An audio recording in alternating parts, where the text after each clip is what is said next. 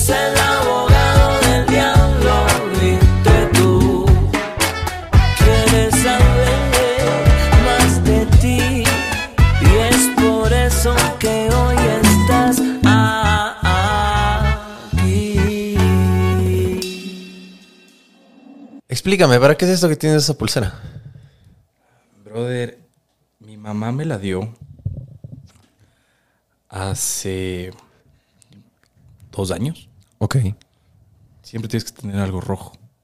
Que Eso no te visto. pongan mal de ojo, que no te vean eh, con envidia, que no sé. Son, son cosas que tienen las mamás, las abuelitas, y, y creo que se van poniendo o pasando de generación y es parte de una creencia. Entonces, como me la regaló mi vieja, nunca me la ha sacado. Es más, ya se estaba rompiendo. Le logré arreglar y ahí está. Ah, y ahí tiene un ojo y todo. Claro. Ah, es como para limpiar, o sea, cuidarte de cualquier mala energía. Supuestamente es para cuidarte de alguna cosa, de alguna mala energía, de lo que te puedan hacer, de lo que te quieran decir, entre otras cosas. Y en esta ciudad creo que es muy importante porque a veces es como que la gente busca ponerle el pie a alguien y más que nada, si es que te metes en el ámbito empresarial y quieres tu propio emprendimiento, a veces la gente es un poquito envidiosa o no. Verás que no solo aquí, en todo lado. Yo creo que es algo de todo lado. Eh, en el camino te encuentras con gente buena, con gente más o menos, con gente mala, eh, con gente envidiosa y con gente en verdad que quiere trabajar, con gente que quiere apoyarte, con gente que, que busca ser un aporte, un granito de arena en tu vida. Y después tú vuelves a hacer lo mismo con otra gente. Entonces, lo que has hecho, lo que has vivido, ves siguientes generaciones o amigos queridos, dices, oye, no vayas por ese lado, ya me pasó. Ten cuidado. Y que en la experiencia vas ganando. Porque uno no sabe, cuando uno se mete al ámbito empresarial o el ámbito emprendedor, digamos en ese sentido, entra sin saber nada. No Es sabes un nada. riesgo de todo. Obvio. Pones todo sobre la línea. No sabes cómo te va a ir en las finanzas. Crees que sabes de finanzas y en verdad no sabes. Crees que sabes hacer un montón de cosas y en el camino te das cuenta de un montón de cosas que no sabes. Tema tributario, impuestos, roles de pagos, Hermano, así. te das cuenta de cómo es la gente, cómo son los colaboradores, cómo, eh, cómo son buenos colaboradores. eh, te encuentras con buena gente, te encuentras con buenos socios, te encuentras con malos socios, te encuentras con eh, gente envidiosa, con chismosos, con chismes, llevan de un lado al otro y con gente que es buena. Yo he tenido suerte. Yo he tenido suerte. O sea, voy emprendiendo algunos años en algunas cosas, pero lo voy a decir al desnudo, tuve un socio que era una porquería. Ya. Y después tuve unos socios que eran buenos, pero estábamos en otra, estábamos perdidos. Yo seguí la universidad, eh, los otros dos socios que, tenían, que tenía eran, eran mayores, pero también estaban perdidos en donde estábamos. Tenía una cabeza que era, era mi tío, intentaba guiarnos, pero no tenía esa capacidad todavía de ser un mentor. Mm. Entonces, en base a eso fuimos aprendiendo. Y de ahí tuve más suerte eh, con mis socios actuales. Pero en el camino también tuve esa relación de amigos, hagamos socios, que gracias a Dios no se dañó, Mm. pero que el negocio quebró. Entonces te vas encontrando con un montón de cosas, con un montón de gente. ¿Qué es lo que hace? ¿Cómo reaccionan? Porque estás tratando con personas. Es, digamos, el talento humano. Ujú. Recursos humanos es con lo que te, con lo que vas experimentando todos los días y no todas las personas tienen el mismo carácter todos los días y están felices y, y quieren hacer las cosas de, de mejor manera. Todos somos humanos, todos tenemos malos días y también te toca bancarte y entender a la persona. Yo me, yo me autodecía que no era una persona empática para nada, Mm. Pero poco a poco me di cuenta que lo soy, porque en vez de atacar a una persona que no está en un buen día, intento ponerme en los zapatos y ver, bueno, qué, qué es lo que pasa para seguir el día a día, porque trabajo con bastante gente. ¿Cuáles crees que son como tus fortalezas? Parece entrevista de trabajo esto. ¿Cuáles son tus fortalezas como, como dueño de tu propio negocio? Verás, como fortalezas, no sé. No podría decirte, ah, yo soy bueno en esto, porque no quiero inflarme el ego. Y tus debilidades, de las cosas que crees que podrías Ah, mejorar. tengo un montón de cosas. Brother, soy impuntual. A veces me olvido de las cosas. eh, intento abarcar muchas cosas y no, y no lo logro. eh, no pedir ayuda cuando la necesito. Quiero hacer todo, quiero controlar todo. Eh, pero hay veces cosas que no puedes controlar. Claro, tienes que soltar. O sea, solo- tienes que soltar. Y a veces delego mucho, a veces no delego, a veces. eh, soy una persona normal, común y silvestre que está intentando hacer algo de su vida, que ya ha logrado pequeños pasos. No puedo decir soy una persona exitosa y qué bestia soy un Warren Buffett. No. Soy Pablo Miño. Estoy intentando hacer crecer mi negocio. Eh, soy parte de una empresa que ha crecido, que sobrevivió la pandemia y que todos los días voy aprendiendo. Tengo muchas fallas, muchísimas, que intento autocriticarme todos los días y decir, ok, esto hice mal, mañana voy a hacerlo mejor. Esto me parece súper interesante que hablaste del tema de la pandemia y también para poner un poquito de contexto para tal vez la gente que no te conoce o está escuchándote por primera vez. Eh, ¿Qué negocio tienes? ¿Qué es lo que haces? Y cuéntanos un poquito cómo fue el tema de la pandemia y cómo lo lograron sobrepasar. Bueno, eh, para los que no me conocen, mi nombre es Pablo Miño. Soy uno de los socios eh, y dueños de Papatas Fries and Toppings y la bifería y la Milagrosa. Tenemos tres negocios. Eh, estamos enfocados en el negocio de alimentos. Más que nada de alimentos, no digo alimentos y bebidas porque recién estamos desarrollando, digamos desde ahí. Pero con el tema de la pandemia, ¿cómo sobrevivimos? Con huevos. con huevos, brother con huevos, con buenas decisiones, con broncas, con malos ratos, con mandadas a la mierda, con, con ¿y ahora qué vamos a hacer? Todo estaba lindo y de repente todo se cayó. Y de repente estaba encerrado en la casa, sin saber qué hacer. Y con un grupo de gente que, ¿qué vas a hacer? ¿Cómo le vas a pagar? Claro, No los estás teniendo proveedores y ingresos. todo. Tienes proveedores. Brother, son un montón de cosas que, que teniendo en cuenta, no sé cómo salimos. En ese entonces, eh, a ver, lo de los- las papatas y toppings, ¿esos cuántos lo- locales tienen? Verás, curiosa historia. Te la voy a contar desde el principio. Dale, lo que más hay es tiempo. En el 2018 viene un muy buen amigo mío, que lo quiero mucho, Juanito Acosta. Shout out, Juanito Acosta. Eh, Juanito Acosta es dueño de Tunas y Cabras y Polilepis. Ah, ok, súper top. El. Todos los eh, influencers de turismo terminan ahí haciendo full contenido. Brother, el man un día acá en mi oficina, yo tenía una agencia de publicidad eh, con un primo, con mi primo Willow. ¿Sí Mm, claro. Ulito Herrera. Ahora es top corredor de trail en el Ecuador. Y con el José García. No jodas, está de Ah, deportista. Está deportista, ya te cuento eso. Ok. Eh, tenía la agencia y ya estaba aburrido la agencia. Entonces, mucha oferta de agencias, difícil conseguir nuevos contratos, difícil conseguir más gente. Y el Juan me dice, oye, pongamos un negocio. ¿Qué ponemos? Pongamos un negocio. 26 años, pongamos un negocio, pongamos. Yo tenía una plata ahorrada, guardada y ganada de, de los eventos y de todas las cosas que dije, hagámosle. ¿Qué hacemos? No sé. Nos comenzamos a reunir, votar ideas, ta, ta, ta, ta. Y el Juan me dice, oye, tengo un amigo que era mi socio en mi barra, que sí le conoce, se llama Hernán Oviedo. Ya. Claro, el Hernancito, jugamos fútbol, bla, bla, bla, bla, bla. Chévere. Bueno, ¿qué hacemos? Pongámonos una carnicería.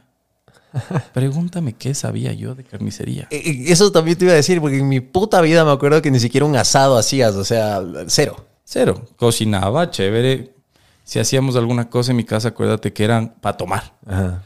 Pero Y pedir pizza o y pedir pizza, ajá. Pedir pizza y chalafán a las 4 de la mañana. ¿Qué era? Mayflower. Lai lai. No, la Ilai, 4 de la mañana y sin, sin saber ni cómo habíamos llegado a la casa. Y chef harina. Y chef harina. Esa era la pedida del, del chuchaqui. Pero bien Hernán, nos reunimos, me acuerdo clarito, nos reunimos aquí en Cumbayá, en Pambayá, cuando existía. Y bueno, pongamos una carnicería. Íbamos a ser cuatro. El otro socio se bajó. Bueno, los tres, bueno, ¿cuánto hay que poner? ¿Cuánto sale? ¿Cuánto cuesta? Y nos fuimos a la bifería de aquí de Cumbayá. A ver. Ah, mira esto, que ni sé qué, bla, bla, bla, bla. El que es por la calle que va al Los Valles. Ajá, Ya. aquí cerquita. Brother, fuimos, dimos una vuelta, subiendo a Quito, paso por la Fibeca de la Granados y veo se arrienta. Vi que había un barrio, dije, "Mm, puede ver que haya flujo de gente, pero no había más, no había oficinas, no había, no había nada. Brother, y nace Sasarres. Comenzamos, pa, pa, pa, pa, pa. Abrimos, primera semana, lo bestia. Éramos unos muebles lindísimos. eh, comenzamos a ver de carne. Brother, yo nunca había cortado, ni siquiera había desvenado un lomo fino en mi vida. No tenía idea. A pesar de que ya habíamos tenido un restaurante con mi mamá en Ibarra. Pero yo nunca me metí a la cocina. Eh, yo estaba metido en caja y arriba ayudando en una cosa, otra cosa, pero yo no tenía ni la más mínima idea de qué hacer. Y yo tenía mi trabajo, entonces el Hernán y el Juan se turnaban ciertos días en la mañana o en la tarde, yo ya iba en la tarde y de ahí, porque también estaba en clases. Entonces yo me quedaba los fines de semana. Brother, así de chiste en chiste, duramos ocho meses y comenzamos a irnos de en picada. Entonces ya no había plata para el arriendo, ya no había plata para pagar proveedores, ya no sabíamos qué vender. Y bueno, tuvimos una reunión y dijimos, ¿qué hacemos? Juan dijo, yo me abro. Listo. Hernán, a ver cómo no se hunde el, banco, el barco. ¿Cómo hacemos? Brother, comenzamos a ver que alquilar espacios para los whiskies que estaba de moda en esa época, que alquilar perchas, que, que hacíamos con todo el local. Teníamos un cuarto frío, teníamos estanterías, teníamos refrigeradores de exhibición, teníamos caja de facturación, teníamos todo para un negocio, pero no teníamos idea qué hacer. Brother, llega un día el Hernán y me dice, oye, vino el de la bifería de Cumbaya a hablar conmigo. ¿Y cómo así que quieres tomar? Que nos asociemos. Chuta, reunámonos, nos sentamos. Llegó el Roberto Recalde. Brother, qué gusto, Roberto, Pablo, papá, papá. Nos sentamos con el Hernán, nos pusimos de acuerdo. Ok, nos va a costar X cantidad de plata. Renovemos esta pendejada y abramos acá en Quito. Y se abre la bifería en, de la bifería en Quito, en la Granados. Yo me deslindo del negocio un tiempo porque estaba con el, con el tema de la agencia. Se queda el Hernán y el Roberto. Eh, primer día creo que se vendieron dos lomos y compraron ellos. Literalmente. Pero, pero eh, lo comenzaron a mover. Se eliminaron ciertas plazas de comida que había en la Granados y comenzó el boom del Ecopark. Mm. Entonces, Produbanco, Nestlé, eh, Produbanco, Nestlé, Movistar, ¿no? Movistar, Chop Seguros, entre otras empresas, comenzaron a ir a nosotros. Y de ser un local, que algún rato te voy a buscar las fotos y te voy a enseñar, eh, fuimos creciendo. Yo me comencé a involucrar un poco más. ¿Todo esto en qué año fue? Esto fue ya en el 2018. Ya. 2018-2019. Comenzamos con Agromiro, que es la empresa. En el 2018 se constituyó la empresa y comenzamos. No ha sido fácil, te digo, no ha sido fácil. Estoy seguro que no, por eso No ha gusto quiero que fácil. nos compartas todos los... Brother, no ha sido fácil, pero ha sido lindo. Ha sido una experiencia muy bonita. Muy bonita, ha sido una experiencia que no me imaginé que iba a estar. Um, eh, siempre he querido despuntar en alguna cosa y en los negocios siempre me llamaron la atención. Entonces, cuando entramos a todo este tema, claro, Hernán y el Roberto estuvieron un poco más avanzados y dije, bueno, yo también quiero involucrar un poco en la empresa, la empresa también es mía. Yo me comencé a acercar a los fines de semana. Ellos de lunes a viernes, yo iba sábados y domingos. Eh, yo tenía 28 años. Tenía 28 años, estaba en una etapa, estaba en la crisis del, en la crisis de los 28, le digo yo, de los 27. a los Ah, eso, 28, eso es una, una crisis. Para mí era la crisis de los 28. A mí me han dicho que es la de los 30. No, los 30 fue hermoso. Brother, la crisis de los 28 fue estar quebrado, no tener plata para nada, ver cómo se pagaban tarjetas y buscar la forma de salir. Esa era la crisis de los 28. Entonces, gracias a Dios te digo, he tenido en la vida buenos socios, un mal socio y excelentes socios, que de la mayoría todos les considero primero amigos y les considero socios, porque las sociedades también son difíciles de llevar. Debe ser, como un matrimonio, Es básicamente. peor que un matrimonio. Brother, yo no me he casado y no Todavía. sé. Yo sí, es difícil. Cagadísimo. ¿La sociedad o el matrimonio? Las dos. Ah, ya. Aquí tiene experiencia de ambas, así que. Las dos. Entonces, ñaño, así para no hacerte más largo el tema, eh, fue mucho apoyo de ellos, la verdad. Después ya, después de un año, 2019, un año excelente, se reventaba la bifería y comenzamos con el proyecto de papatas. A la gente le encantaban nuestras papas fritas y comenzamos con el proyecto de papatas. Eh, Que tiene un twist, ¿no? Porque, o sea, no es la papa normal, o sea, vienen en un cono. No he ido todavía, pero he visto la- las redes sociales. es un Belgian un- fries. Exacto. Entonces, eh, claro, es el cono de papas. Tienes dos tipos de conos, mediano y grande. Entonces, una cosa de papas, brother. Es un brontosaurio ahí. Y que le puedes meter carne mechada, chili, cerdo barbecue, camarones, chicharrón. Bueno, ya chicharrón no, porque lo sacamos. Em, cochinilla. Y más o menos son unas seis salsas que estamos desarrollando un poco más. Pero da mayonesas de piña, de ajo tocino, eh, albahaca, perejil. Entonces sales con un brontosaurio. Ahí. Ahí. O sea, fuera de chiste, ahí. Eh, y de ahí fuimos implementando otras cosas. Hamburguesas. Ahorita comenzamos con el tema de las Smash. Cambiamos a un poquito, no cambiamos la fórmula de hamburguesas, pero cambiamos la forma de hacer hamburguesas, sino la forma Smash. Se vuelve más, más tostadita, más rica. Eh, hot dogs, nachos. Ya comenzó a evolucionar un poquito más. La bifería también evolucionó, ¿no? Porque empezó Claro. como carnicería, pero creo que también hay comida, ¿o me equivoco? Claro.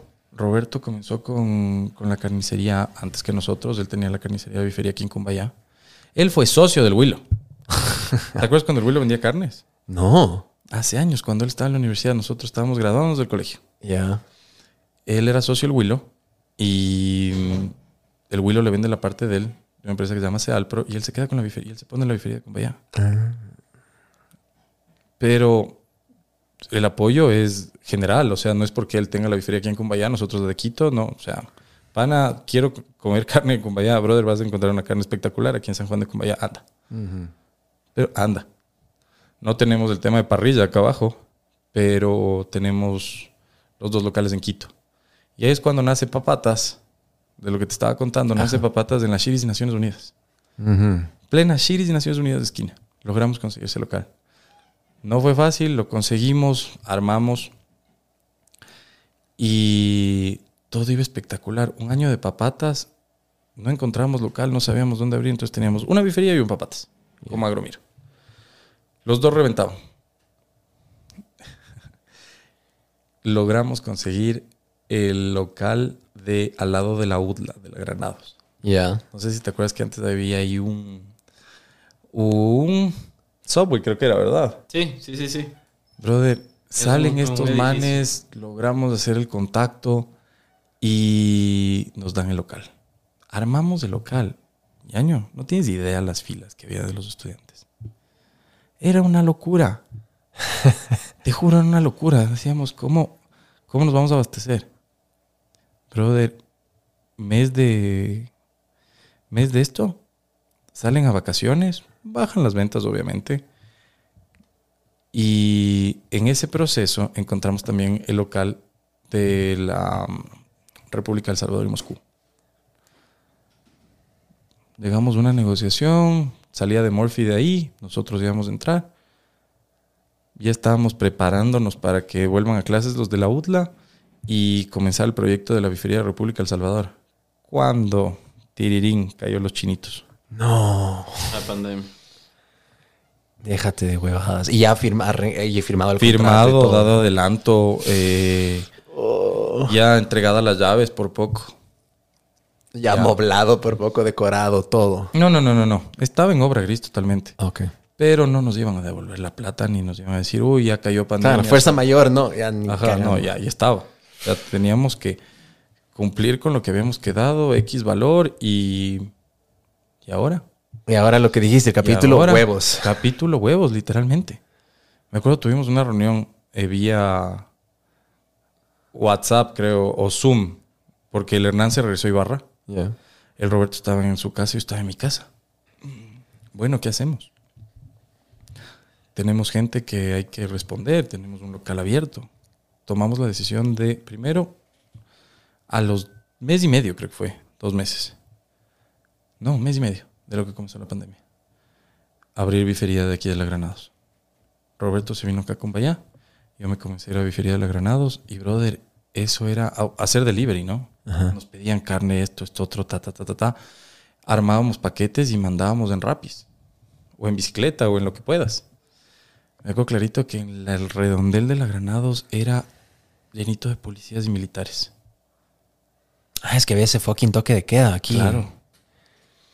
Yo iba en bicicleta, yo me manejaba en bicicleta desde el bosque hasta la Granados todos los días.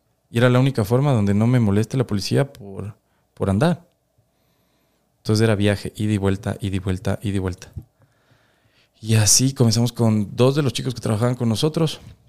Comenzamos a trabajar otra vez. Vengan, obviamente, las condiciones de trabajo no eran las mismas. eh, pero un apoyo impresionante. De ahí se incorporó otra persona más, otra persona más, otra persona más. Y Hernán pudo regresar de Ibarra, comenzamos a seguir trabajando. Para esto también, bueno, ¿qué hacemos con República del Salvador? En plena pandemia comenzamos a construir. Wow. Y a todo esto, ¿qué pasó con los proveedores? Porque imagino que también deben haber tenido sus problemas para entregarles la mercadería. Totalmente. Totalmente. O sea, tocó darse modos.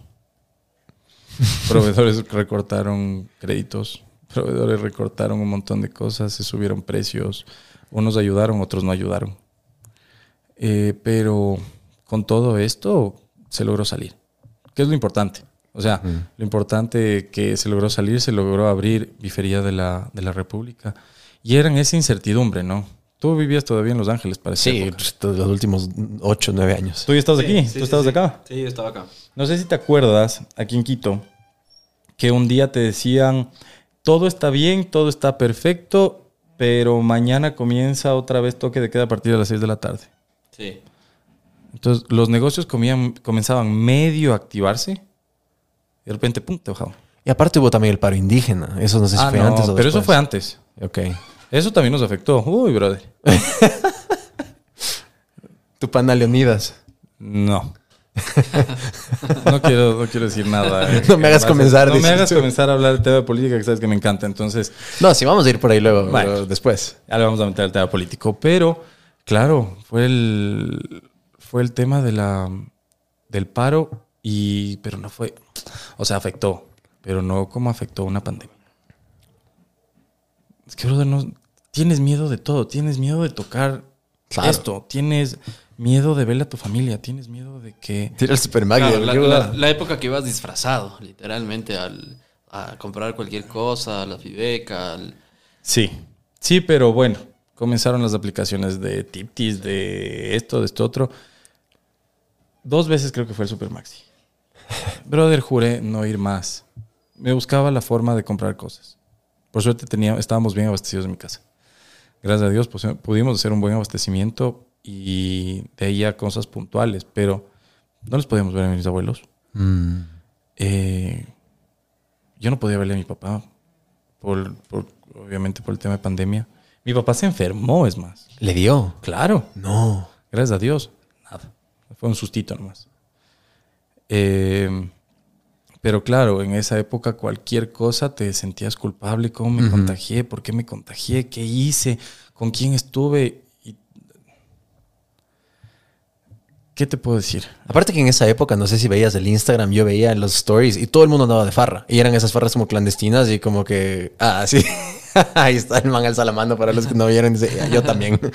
y yo estaba A de ver, lejos. no voy a hacerme el. Nunca he sido mojigato y nunca no voy a comenzar por ahora. Sí, sí, farrié. Sí, farrié, sí salí. Claro, entonces al inicio venía ese como shame, después como que, ah, qué responsables de estos, están de Pero fiesta. no, que aguanta qué". una cosa. Eso sí puedo decir. Cuando estaba de fiesta, con mascarilla. Hasta el primer trago, no mentira. No, sí, animal. Te juro.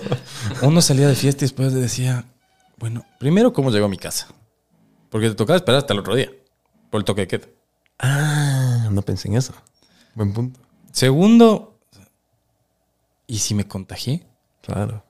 O sea, tenías esa... Claro, llego a la casa y le contagio a toda mi familia y se va a la mierda todo. Y así comenzó la pandemia. Yo me enteré que me había contagiado la primera vez de COVID cuando ya tuve anticuerpos. Pero gracias a Dios no me acerqué ni a mis abuelos, ni nadie, nadie corrió riesgo de mi familia. Entonces eso me deja tranquilo. Irresponsable, pero tranquilo. Eh, pero es así, güey. O sea, si te das cuenta, es una irresponsabilidad de cómo metes a todo el planeta en sus casas y no quieres que se vuelvan locos. ¿Cómo?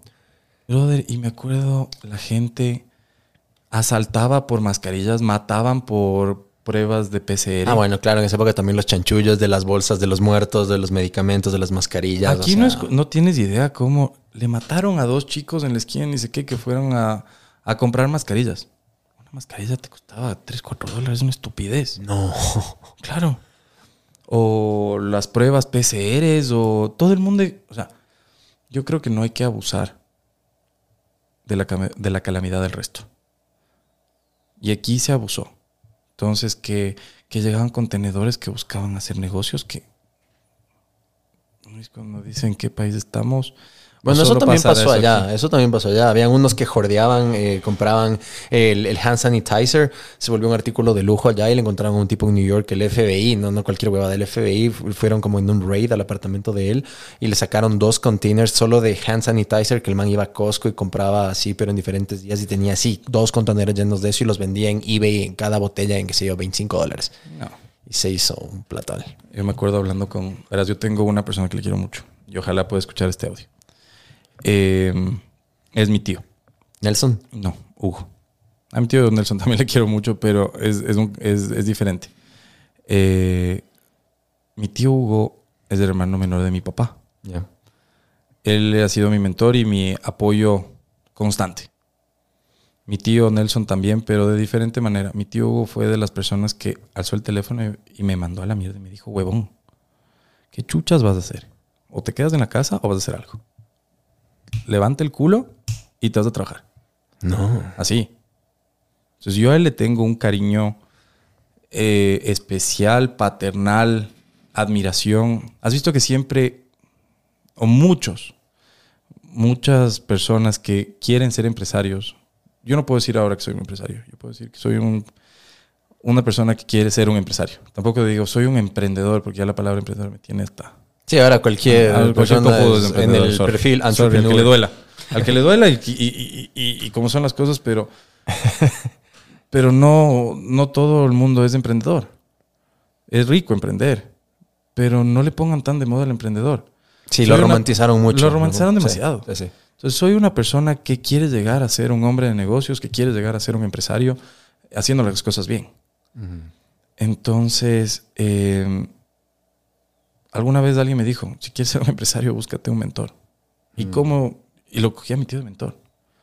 Él en mi peor momento de la vida cogió y me levantó y me dijo, nos vamos a los Estados Unidos, te pones a trabajar. Comencé a trabajar en flores, comencé a aprender el negocio de la familia y no es que llegué de, de gerente, del sobrino del jefe, del niño que, que solo tiene que sentarse en la oficina, brother, a lavar baldes, a cortar flor, a recibir flor, a levantarse a las 5 de la mañana, a trabajar sábados y domingos. Apenas tenía 21 años. Qué buena historia, esa no la sabía. A ver, sigue, sigue, sigue. Mucha gente no sabe esto. O sea, gente. tampoco me conoce mucha gente, creo yo. eh, Ya no soy señor Paul Guerra que tiene 30 mil seguidores y no hago mi vida pública tampoco.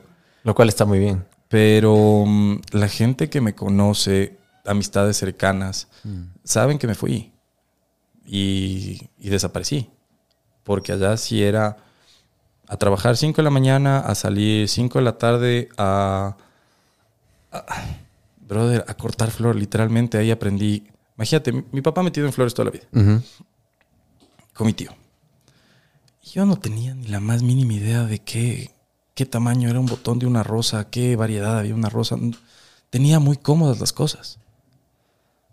Acuérdate, tenía muy cómodas las cosas. Y cuando me tocó caerme y estar abajo, tuve una mano que me ayudó a levantarme. Y siempre voy a ser agradecido. Por eso digo, si es que mi tío llega a escuchar este podcast algún rato, tío, te amo y gracias. Qué bueno que topaste ese tema, porque justo entre parte de esto que estábamos iniciando, sí te quería preguntar, porque sé que es justamente vital para alguien que se dedica a los negocios para cualquier persona en la vida. Yo creo que todos necesitamos de ese mentor, de esa persona que nos enseñe el camino, que nos guíe, que nos jale, que nos arrastre, que nos putee cuando es necesario, como acabas de decir. Totalmente. Me gustó, te quería preguntar, pero te me adelantaste, así que me parece genial que nos estés compartiendo esto. Verás, tú me dijiste de mi otro tío Nelson. Yo creo que también de cierta manera él se volvió un mentor paralelo, de diferente manera, pero que también me enseñó a puta, ponerme varoncito y hacer las cosas que también hay que hacerse. Tomar decisiones fuertes, o blanco o negro. No andar con tintas medias. No andar con tintas medias. O sea, eh, cada- como te dije a un principio, cada persona es un mundo distinto. Entonces, el uno me, me presionaba de darle empuje, el otro me presionaba de, oye, eh, ¿será que puedes? O sea, retándome. Entonces, mi, mi ego era, no, que sí puedo. Y lo pude. Y espero hacer más. Y espero que mi familia esté orgullosa de mí. Mis tíos estén orgullosos de mí, mis papás estén orgullosos de mí, mi hermana. Eso es lo que uno busca al fin del día. Que los que más te quieren estén orgullosos de ti. La plata va y viene. Puedes hacer buenos negocios, puedes hacer malos negocios, pero al final la plata va y viene. Lo que te queda es tu familia, lo que te queda es la gente que quieres. Qué hijo madre escucharte así. Para dar un poquito de contexto, bueno, no nos hemos visto, no, no, nos vimos recién como así que unas tres semanas de un mes, pero esa fue Sí. la primera vez que nos vimos después de que unos, literal, creo que los nueve años desde que me fui, o tal vez más. Porque antes de irme, igual también unos tres, cuatro años no tuvimos mucho contacto. Sí. Yo creo que fue la primera vez que nos vimos como en 15 años. No, tampoco. No, no, no, tampoco. O sea, tenemos 12. 33 años, pero ya 15 a mucho le metiste. 12. pero por lo menos la década, unos 10 años sí no nos A ver, vimos. tú saliste del colegio en quinto curso. Ajá, que sería 16, 17 Ya, años. 16, 17 años, sí nos seguimos viendo un tiempo más. Universidad, ahí fue el... el- sí, son unos 14. ¿Me ¿Ves? No, no, no, no, no. 13 ya. Ya, no, no, no, no digas ese número. 12, ya 12 y medio. Hace prestigioso, digo, aquí un muchacho. No, no. Pero bueno, el, para darles el contexto, escucharle ahorita así como que tan, tan maduro, tan centrado a Pablo. eh, cuando estábamos de compañeros, yo le conocí en tercer curso, él llega al Metropolitano. Y aquí el niño en ese entonces, como acaba de decir de cierta manera, yo lo tenía todo fácil y todo cómodo. Acá el muchacho llegó, era nuevo en nuestro curso y era en ese entonces el nieto del entonces ministro de Defensa. Y claro, el man llegaba con chofer y todo y era, eras literal, eras el niño así. El gomelo. Eras el gomelito de la clase, tal cual. El gomelo de la clase, pero ojo, ustedes en el curso me obligaron a hacer así también. A mí no me metes en ese saco, que yo fui el, Bueno. el primerito que dijo, Sí, sí, "¿Qué sí, más, la verdad, ñaño?". la verdad, la verdad es que sí. Pero sí me metieron en ese saco. A ver, sí empujaron a eso. ¿Por qué? Porque yo al principio yo no quería dar esa, ese de que llego con, con chofer, con guardaespaldas, con esto, con esto otro. No me gustaba. Es más, yo hacía que me dejen una cuadra más atrás para ir caminando al colegio. Y alguna vez alguien me vio. Y ahí comenzó. Qué Y ahí comenzó, y ahí comenzó. Entonces dije, bueno, quieren joder por algo, jodan. Y yo nunca he sido de las personas que me dejo tampoco joder mucho. Entonces, bueno, si no les gusta, muéranse de la envidia. Yo una vez les dije, si no pueden, es su problema. Después me arrepentí tanto, decía, qué soberbio. ya de viejo decía, qué soberbio.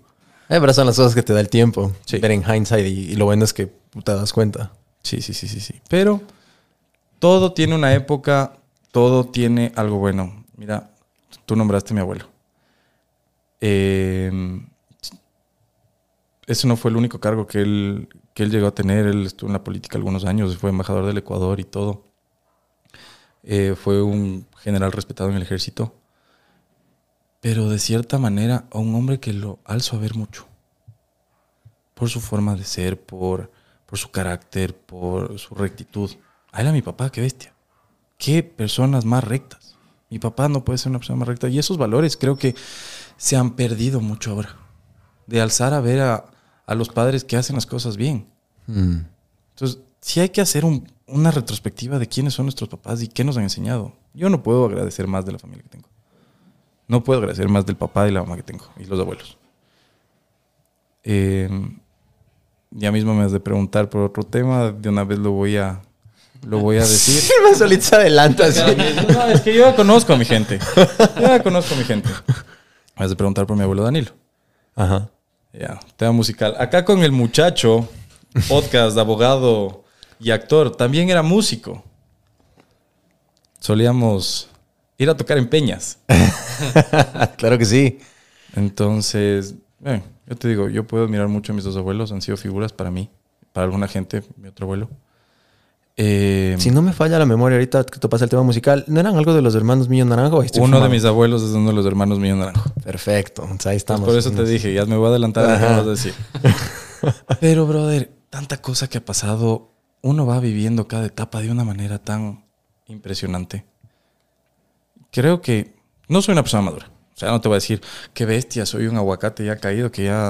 No, no, brother, pero sí ya pienso mucho más las cosas antes de actuar. Mucho. Y creo que a ti también te pasa lo mismo. Sí. O sea, Sigo siendo una verga, sigo siendo un impulsivo, sigo siendo inmaduro, sigo siendo, me siento un hambra caca, así tengo 33, a veces siento que me falta crecer mucho, pero también he, he progresado bastante. ¿Qué te diré? Es un proceso que nunca termina, esa es la noticia triste que te voy a dar. es Pero te das eterno. cuenta, te das cuenta de muchas cosas y te das cuenta de que dices, bueno, a ver, estoy en tal sitio, mm, no, ya no voy a hacer esa estupidez. O, eh, o sea, tengo prioridades, tengo... Vas madurando. Yo creo que es el tema de voy madurando y... Sí. O sea, todo el mundo de- no se excede de echarse una fiestita, de pasarla chévere con los panas, de hacer alguna estupidez. Hay una sola vida, brother. Y eso hay que quedarlo claro. Entonces hay que estar ahí hasta que logres lo que quieres hacer, cuáles son tus objetivos, qué es lo que quieres tener en la vida, a dónde quieres llegar y no dejarte ganar. Porque el rato que te dejaste ganar, se, se acabó el juego. Mm. Eso es mi filosofía de vida. Cada quien tendrá la suya. A ver, con el tema musical hay algo, un- una etapa que me acuerdo una vez me llamaste y yo estaba ahí en Los Ángeles y me comentaste que estabas en el va y viene con Bogotá porque te ibas a dedicar a la música. ¿Qué pasó ahí? ¿Cuánto tiempo duró? ¿Qué hiciste?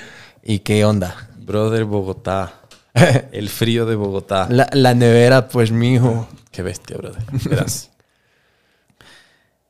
Eh, llega un día y mi mamá impulsándome en el tema musical. ¿Ah, en serio? Claro. Wow.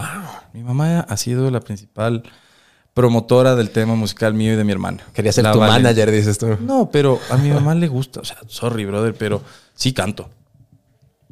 Y Ya. mi hermana canta más. Ya después te ponemos una pista, vamos, Eso, empezamos el karaoke aquí. Saca la guitarra, una botella de whisky, lo que quieras. No, no, no, de whisky no de aguardiente. Pero mm, ojalá el Osama Puente no me escuche esto porque decir Te que las calorías de tomas de... Te putea, te putea. Mentirosa, mitad mentira. Eh, mi mamá que canta, que no desperdices el talento, que tienes buena voz, que ni sé qué. Ni Tienes en la sangre. Ajá, literalmente. Brother, como de chiquito, la típica, la mamá que cante, que cante, te comienzas a, te comienzas a cabrear. Entonces dices, chuta, no quiero ahorita. ¿En no quiero". serio te decía eso? Claro. El trauma de mi niñez es que mi mamá me decía, ya cállate, cantas horrible. me decías, toca bien la guitarra, pero cantas feo. En cambio, yo lo contrario, era como que canta, canta, canta. Yo no quería cantar, quería jugar con mis primos. Y la man era canta, canta, canta. Entonces yo no quería cantar. Y peor ya con la familia, y la misma canción y la misma pendejada. Entonces decías, ya. Bueno. Por medio de unos contactos de unos amigos de un estudio en Bogotá. Estudios Catamarán. Ellos tenían una banda y Álvaro Rey era el productor. Llego donde ellos, que sí, parece, nosotros le hacemos la, el disco, bla, bla. Me meto en el tema musical y me meto de cabeza y me voy a vivir a Bogotá. No sabía que era tan dura esa pendejada, loco. es que no sabes qué hacer. Yo en Bogotá no tenía idea de dónde estaba parado. Sabía, me ubicaba en dónde estaba en la ciudad. ¿Tenías pero no amigos, tenía- algo, nada? Nada al principio, Cero. brother. Nada. Y era súper difícil porque el colombiano es buena gente. Pero la gente en Bogotá es complicada. A ver, ¿cómo es eso? A ver, en Bogotá tienes a tanta gente de tantos lados de Colombia. Que tienes paisas, tienes gente de la costa, tienes gente de Cali. Y el rolo es medio difícil y entiendo por tanta gente que hay. Entonces no es como aquí en Quito que sales a un bar y terminas con 20 amigos. Allá si no eres amigo del amigo del amigo, no. No fluye. Entonces son grupos, si aquí los grupos son cerrados, allá son mucho más cerrados en Bogotá. Pero tú te vas a Medellín y te vas a Manizales o te vas a otras ciudades, la gente es mucho más abierta y, y Pereira y, y son mucho más acogedores. Pero en Bogotá sí se te vuelve difícil. Además que es Bogotá, ¿no? Es la mamá ciudad. En esa época creo que Bogotá tiene 10 millones de habitantes. Dos. Aquí acostumbrado a salir a donde sea y conocer a Raimundo y todo el mundo. Y en Bogotá, solo. Solo, brother. Ahí aprendí a querer la soledad. Mm, Que es muy importante, creo que es un superpoder. Hermano, hay gente que no puede estar solo. No sabe estar solo. Me ha pasado, me ha pasado por etapas, ha habido etapas, pero yo creo que la pandemia fue en el momento final donde sentí, ok, tengo que hacer paz con mi cabeza de que voy a estar solo siquiera un año, estuve un año y medio solo, y ese fue el momento que dije, ok, no es tan malo como pensaba, no me voy a morir, no se acaba el mundo, no, no está todo tan mal. Obviamente paría por mi familia, por la pandemia, todo porque estaba lejos y me sentí impotente que no podía hacer nada, pero ahí creo que hice paz en mi cabeza de, ok, estar solo no está tan mal. No es malo. O sea, te hace pensar mucho en ti, ¿no? ¿Qué es lo que estoy haciendo mal? ¿Qué es lo que estoy haciendo bien? Regresas a ver y estás en cuatro paredes y dices, ¿y ahora? ¿Y si salgo y me roban? ¿Quién recoge el cuerpo? no, en serio. O sea, yo hablaba con mi mamá una vez a la semana. Con mi papá también. No había esto. No había. Estamos hablando del 2012. No había, había BlackBerry Messenger, no había más. ¿Cuánto tiempo estuviste solo en Bogotá? Un año. Un año en Bogotá. Y, y lo puedo decir y lo puedo decir orgullosamente, sí, hicimos el disco, no lo terminé de grabar, está un disco pendiente ahí, que algún día quiero terminar de hacerlo por, por mí, pero brother, yo dormía en un colchón en el estudio. Esa era mi casa los últimos seis meses. Wow. Y es la verdad. Conseguir un departamento en Bogotá, no, primero estaba carísimo, porque el peso estaba como a 2.500 versus ahora que está a 5.000. Para que más o menos entiendas la conversión. O sea, caro. Bogotá caro. Y no podías, ibas a rentar un departamento o una habitación o una suite, te pedían garantes. Garantes. ¿De dónde me saco Ni siquiera garantía, garantes. Garantes. Tenías que ir, garantes, esos garantes tenían que hacer un depósito, creo me acuerdo, creo que era en algún banco. Y no era como aquí que vas dos meses de, de pago y ya. Mm. ¿Pero era solo porque eras extranjero o a todo el mundo era lo mismo? A todo el mundo le piden garantes. Wow. Y abre una cuenta de banco. ¿Qué te, qué te piden? Yo por eso les entiendo mucho a los extranjeros aquí. Joden. Que te piden los récords, que te piden eh, residencia, que te piden un montón de papeleo, que brother. Obviamente, va a haber gente que tiene mucha más facilidad dependiendo de, de la situación, pero en la situación que me tocó a mí, para mí fue imposible abrir una cuenta de banco. No jodas. Claro, a mí me tocaba, mi mamá me mandaba plata. Lo digo orgullosamente, mi mamá me mandaba plata para subsistir en Bogotá. Las verídicas remesas te mandaban. Claro. Wow. Y yo diría que sería, yo hubiera pensado que era todo lo contrario, porque Colombia es un país que ha sido siempre mucho más globalizado que el Ecuador, más incluido en el mundo, tiene los tratados de libre comercio con Estados Unidos, bla, bla, bla. Entonces pensé que iba a ser más fácil. En ese año firmaron el Tratado de Libre Comercio con Estados- con Estados Unidos. Cuando yo estuve ahí. Qué hijo de puta, o sea. Claro, entonces todo era unos precios, brother. De locos, en serio. A mí me pasó algo similar, no similar, pero algo así que me quedé en un banco que dije, ¿qué verga le pasa a este país? Estaba en Bolivia, de paseo. Y quería cambiar dólares, o sea, necesitaba solo 100 fucking dólares. Voy al banco. Me hicieron firmar como cuatro formularios de declaración de que no era lavado de activos, necesitaba el pasaporte, la entrada, que cuando me voy, que por qué estoy aquí, que para qué son los dólares, que para qué voy a usar. Y dije, Y es "Ándese a la entendible, verga". es entendible. Cada país tiene sus reglas. Cada país tiene sus cosas. Eh, mira, yo entiendo mucho a la gente migrante de aquí. Trabajo con alguna gente migrante. Fui inmigrante dos veces. Ujú. Entonces, pero cada país tiene sus reglas y hay que ponerse las reglas del país a donde uno va. Eso sí. Si O sea, estás el de ir a otro lado, tienes que jugar con las reglas. Exactamente. 100%. Entonces, no porque eres tú van a cambiar las reglas. Entonces, sí, te mueres de las iras y el siguiente viaje dices, no, ya me pasó esto, prefiero, ponte Colombia, yo voy a Colombia, no cambio un dólar, todo con la tarjeta. Todo. Me sale mejor el cambio, esto, otro, otro, ya sé a dónde irme, ya sé cómo coger un taxi, ya sé cómo subirme un Transmilenio, ya sé cómo hacer unas cosas. Una que otra cosa porque eh, fue difícil. Te digo, dormí en el colchón de un estudio. Este es tu estudio donde estás aquí, yo tenía un colchón ahí. Y ahí dormía. Wow. Practicaba, cantaba, comencé a tocar la guitarra, comencé a aprender de otros instrumentos, pero ya, ya no tenía la comodidad de, de donde estaba antes. ¿Por qué? Porque lo único que me podían rentar eran cuartos de estudiantes que eran cerca de las universidades y me quedaba demasiado lejos. Del estudio. Brother, el estudio era, por decirte, aquí en Cumbayá. Y a mí me tocaba irme a la... A la Universidad Central. No. No tan así. A la católica. Ya. No, el, la el- el primer, el primer cuarto que conseguí, sí, fuera, era como la central. Brother, eso era feo. Porque a mí me vendieron la idea de que me iba a un- una residencia estudiantil internacional.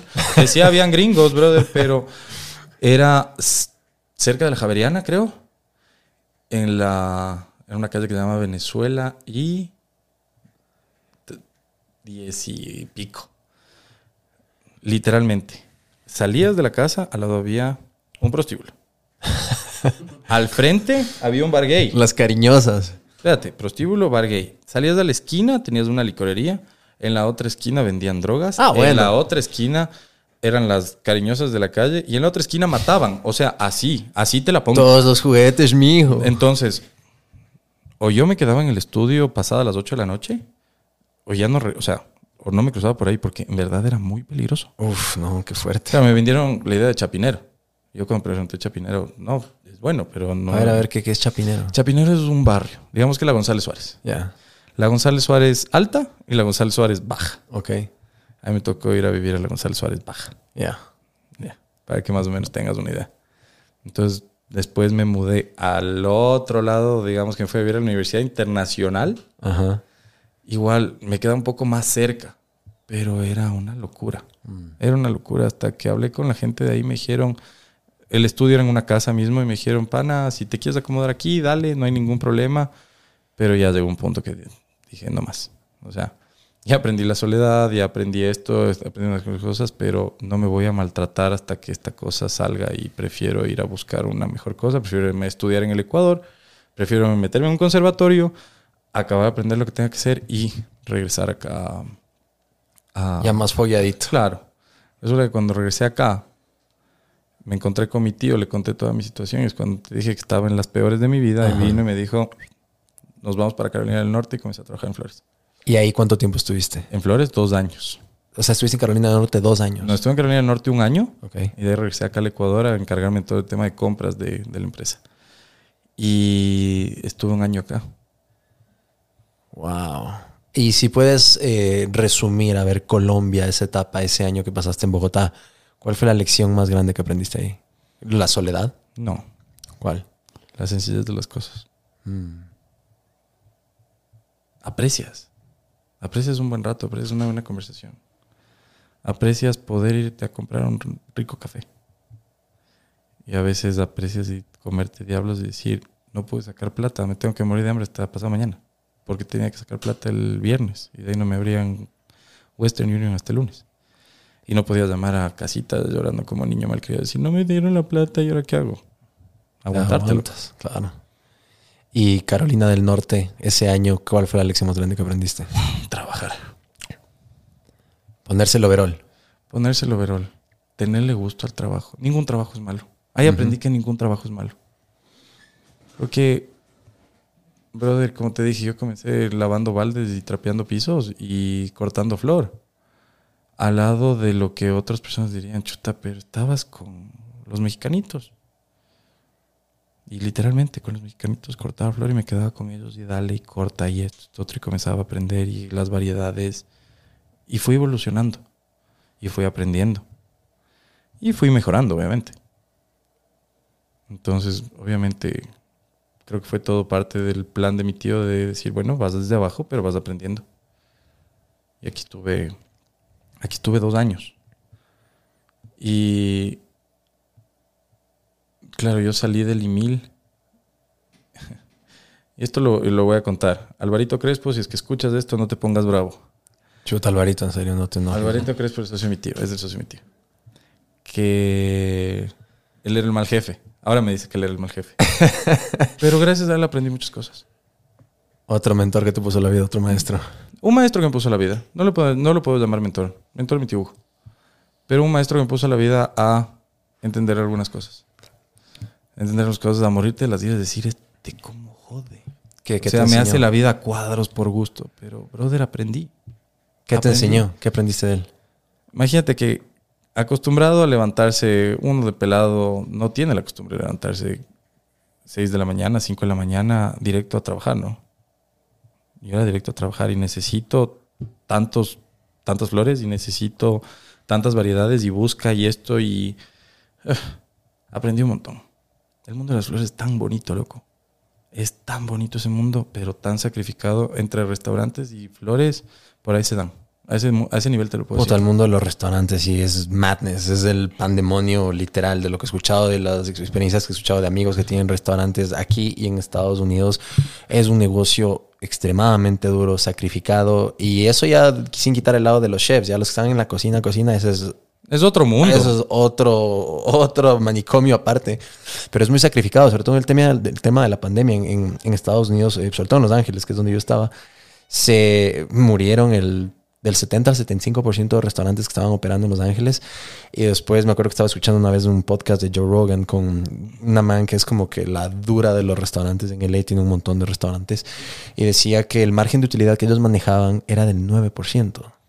Y me, me- me quedé loco. Dije, ¿qué? ¿Qué? ¿Pensaste que los restaurantes manejaban el 200% de... Yo, yo decía el mínimo el 100, o sea, cagado de risa, pero de ahí Tienes me- un montón de costos ocultos, tienes un montón de cosas en las que ahora me doy cuenta. Ahora podemos ver y decir, ah, ha habido esto. ¿Por qué te preocupas? Porque eh, buscas tener siempre buenos productos. Yo te digo, los restaurantes, a mi punto de vista, que se han ido en picada de la shit, han sido porque han sacrificado, eh, han sacrificado la, ¿qué se podría decir? Calidad. La calidad, exacto. Ahí me tosté un poquito. La calidad por el precio. O sea, bajaron la calidad del producto. Claro, ven un precio mucho más barato, pero no se preocuparon en la, cal- en la calidad. O sea, a ver, esto está rico, sí, le va, puede reemplazar este producto que me está costando 10, 15, 20% más. ¿Puedo cambiarlo? Sí o no. ¿Le va a repercutir a mi cliente o no? Esta repercusión va a ser eh, que me quite ventas sí o no. Entonces siempre tienes que buscar un buen reemplazo y que te afecte y que sea beneficio. Es un negocio.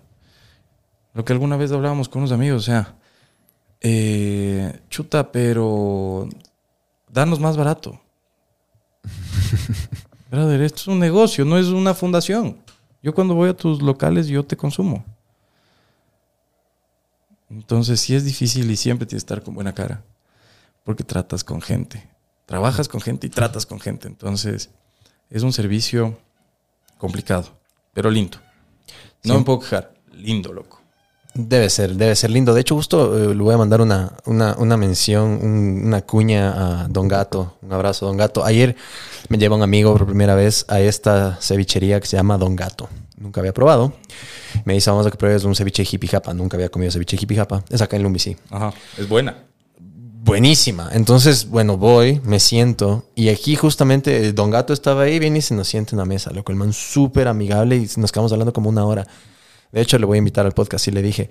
Y el man me decía justamente este tema de la calidad. O sea, me decía, eh, es algo que yo no negocio. Es, es un innegociable para mí la calidad y por eso la gente yo sé que viene y así me mude porque se ha cambiado de algunas locaciones. Y me contaba también de la pandemia.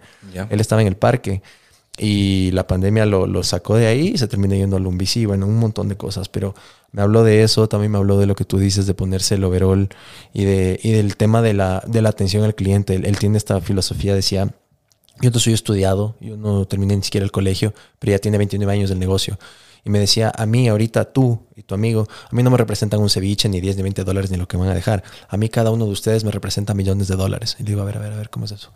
Me dice, porque sí, porque yo sé que aquí tú, si es que yo te doy un buen servicio, es que te gusta la calidad más que nada, sí, porque el local no estará wow, lo máximo, pero lo que a ti te importa es la calidad del producto, de, de- de la comida. Tú vas a irme a recomendar, tú vas a ir a hablar de este lugar y van a venir y a venir y así, así, así, así. Verás, yo te hago una pregunta. Dímelo. Cuando tienes un restaurante fijo y de repente comienzas a sentirle diferente, Mm, ¿Cuál es tu primera impresión? ¿Qué es lo que dices? ¿Qué- ¿Cuál es el comentario con tu... Bajaron la calidad. Es- Me fue pésimo. Ah, te refieres a eso, esa es mi experiencia. Tu experiencia Sí. me fue pésimo. O sea, un lugar en el que estaba religiosamente acostumbrado a ir siempre, llamo ¿Qué y decías? y- qué bestia, qué hamburguesas, qué bestia, qué pizza, me invento, qué bestia. Oye, no, me fue pésimo. Estuvo feo. ¿Qué pasó? Igual les dices, no, no, no.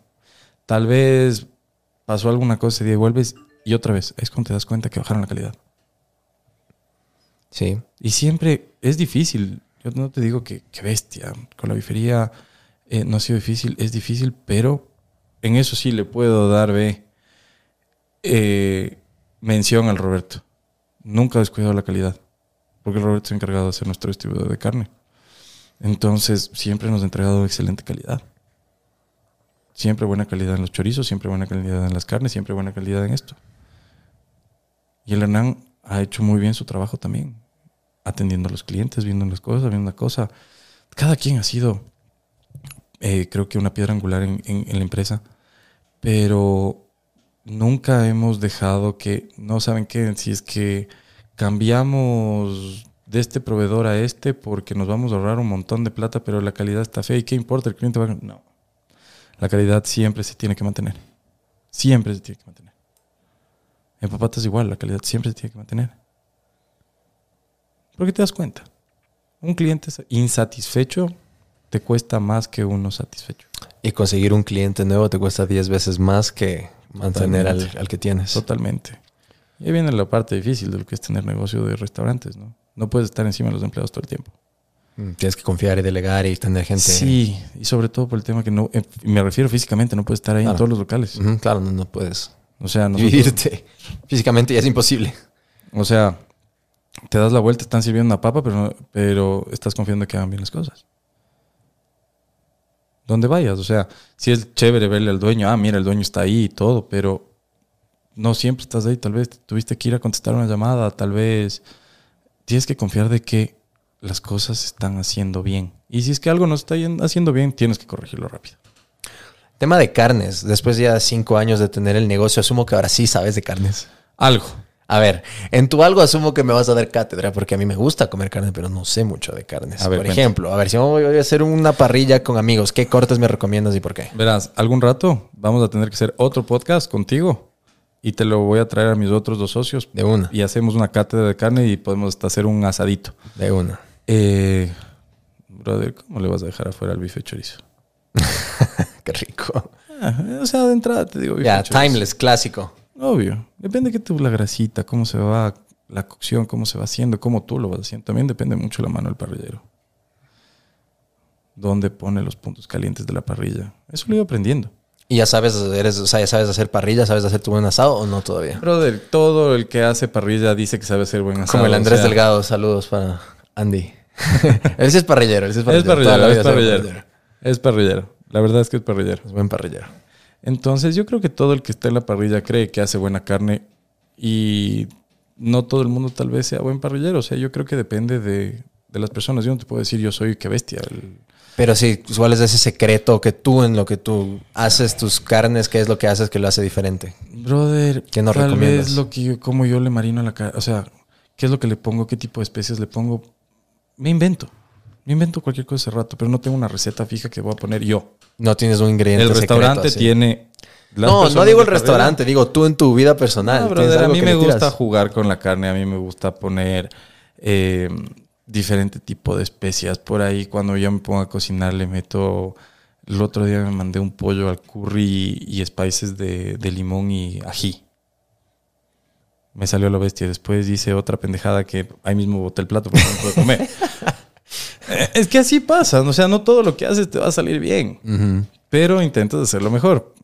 Yo te digo, en la parrilla, cuando yo hago parrilla en lo personal, ¿qué me gusta hacer? Costillas, cocinarles a las met- o sea, envolverles en papel aluminio y meterles al- dentro de la parrilla donde esté hirviendo durante unas dos horas. Y después sacarles y dorarles ya, o sea, primero en el carbón y después en la parte de arriba. Y meterle barbecue como loco. Mm, qué rico. Y no he hecho, ahorita que me das acuerdo, no he hecho en tiempos. Hay que hacer, Perfecto, ya. hay que hacer. Quedas aquí on the record grabado. De una. Obvio que sí. No, no, no, sí. Pero mm, hay, hay, hay tantos cortes, hay tantas cosas. Un lomito fino a la parrilla. Uf. Brother, un lomito fino a la parrilla, una buena. No soy tan fan de la picaña, pero me, como me gusta mucho más el bife. Eh, un rico tibo. Uf, un tomahawk también. eh. Un tomahawk. Pero el tomahawk es cuando estás con Claro. harta hambre. brother, es- Con un bro ahí para compartir. Es un tiranosaurio ahí, qué bestia, que dices, y ahora cómo me acabo esa pendejada. Los choricitos nunca pueden faltar. Uy, ¿cómo te digo? Es que, brother, tenemos sí, todo sí. eso en la parrilla. Sí. Chorizos, morcillas, chistorras. Eso es Eh. lo único que no le hago. Las morcillas. No me gustan. ¿Por? No sé. Es un sabor un poquito pungente, pero a mí no me Bueno, gusta. No sé por qué. Desde que has llegado no he ido a, com- no has ido a comer a la bifería. Aquí, on record, te invito a comer uno de estos días. Perfecto. Eh, ponte ahorita, vamos a lanzar nueva carta. Ya. Entonces Y- agregamos nuevas cosas. Yo tengo una pregunta. Esa carta solo se ofrece en Quito, ¿verdad? Sí, solo en Quito. Estamos en... Aquí va la cuñada. Dale, dale, con Eso. todo. Sí, con Estamos todo, en la. Avenida de la Granados, junto a la Fibeca, por el ciclista. Y en la República del Salvador y Moscú, frente al Ministerio de Trabajo.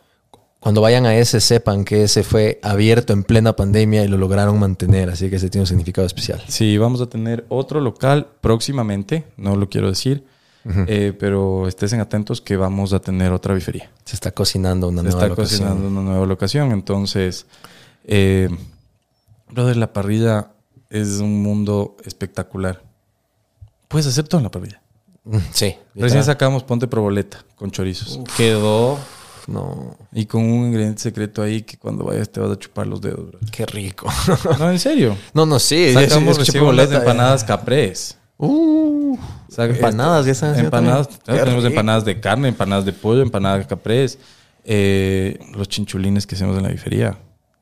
Me disculpa cualquiera, pero qué señores chinchulines. Y también hacen catering, me imagino, ¿verdad? De lo que tengo entendido. Hacemos para eventos. Ajá, o sea, eventuales, Hemos estado en ciertos eventos puntuales. eh, es difícil, o sea, hacer un catering en sí no lo hacemos, pero hacemos para eventos puntuales y ciertos eventos durante el año. Pero vale la pena, vale la pena mucho. Y de ahí el tercero, al inicio cuando me dijiste que era parte de tu grupo empresarial, tienen tres negocios, ahorita el tercero, que es el último. La milagrosa. Cuéntanos un poco. La milagrosa nace eh, hace poco cuando abrimos Ecopark. Queríamos ya, estábamos con la idea de abrir algo Tex-Mex. Y comenzó la idea de esto Tex-Mex, los burritos. Comenzamos a verle a Torchis, comenzamos a verle a, a Moe's, comenzamos a verles a todas estas franquicias americanas. Y bueno, ¿qué hacemos? Y comenzamos a hacer pruebas. Tuvimos el espacio ahí en el Ecopark. Estamos junto, de, junto a Papatas en el Ecopark. Unos burritos espectaculares, unos tacos al pastor de locos, una, una sopita de, de tomate deli, deli, deli. Y estamos trabajando en ciertas cosas para ir implementando y poder ya expandir un poco el negocio y poner en otros lados. Igual, es, es un negocio nuevito, es un negocio muy bonito, eh, que se lo he ido trabajando de a poco y que en poco tiempo creo que vamos a tener unos buenos resultados con él también. Súper interesante, o sea, estás ya con el tema, obviamente, carnes, que sería como, ¿qué? Bien sudamericano, por así decirlo, o argentino, uruguayo, lo que sea, latino. El tema de las papas, que sería bien americano, bien al estilo gringo, por así decirlo, es como que junkie, pero Es junkie, pero no, Pero- Es, no, es, no es un estilo americano. el tema del cono. No, que si lo podrías de- definir de una manera de que es, Es es súper- es fusión, es de que... No, es algo súper... Ecuatoriano, me vas a decir qué es. No, la salchipapa es ecuatoriana, eso ni me la topes. Sí, sí, sí. La de la. ¿Cómo se llamaba esa plaza? Artigas. Lo que había una plaza Artigas, unas salchipapas que te. En la esquina. Ajá, al, Al lado de la del- licorería. sí, sí, sí, sí. Puta con huevo, así. oh. Ese, ese es el perro vago. ña. Eso. Eso, eso. Más tradición. Le falta calle. Tradición. Le No, falta calle. ¿qué va? Yo ustedes guambras vergas, les doy clase de calle. O les daba, ahora ya no.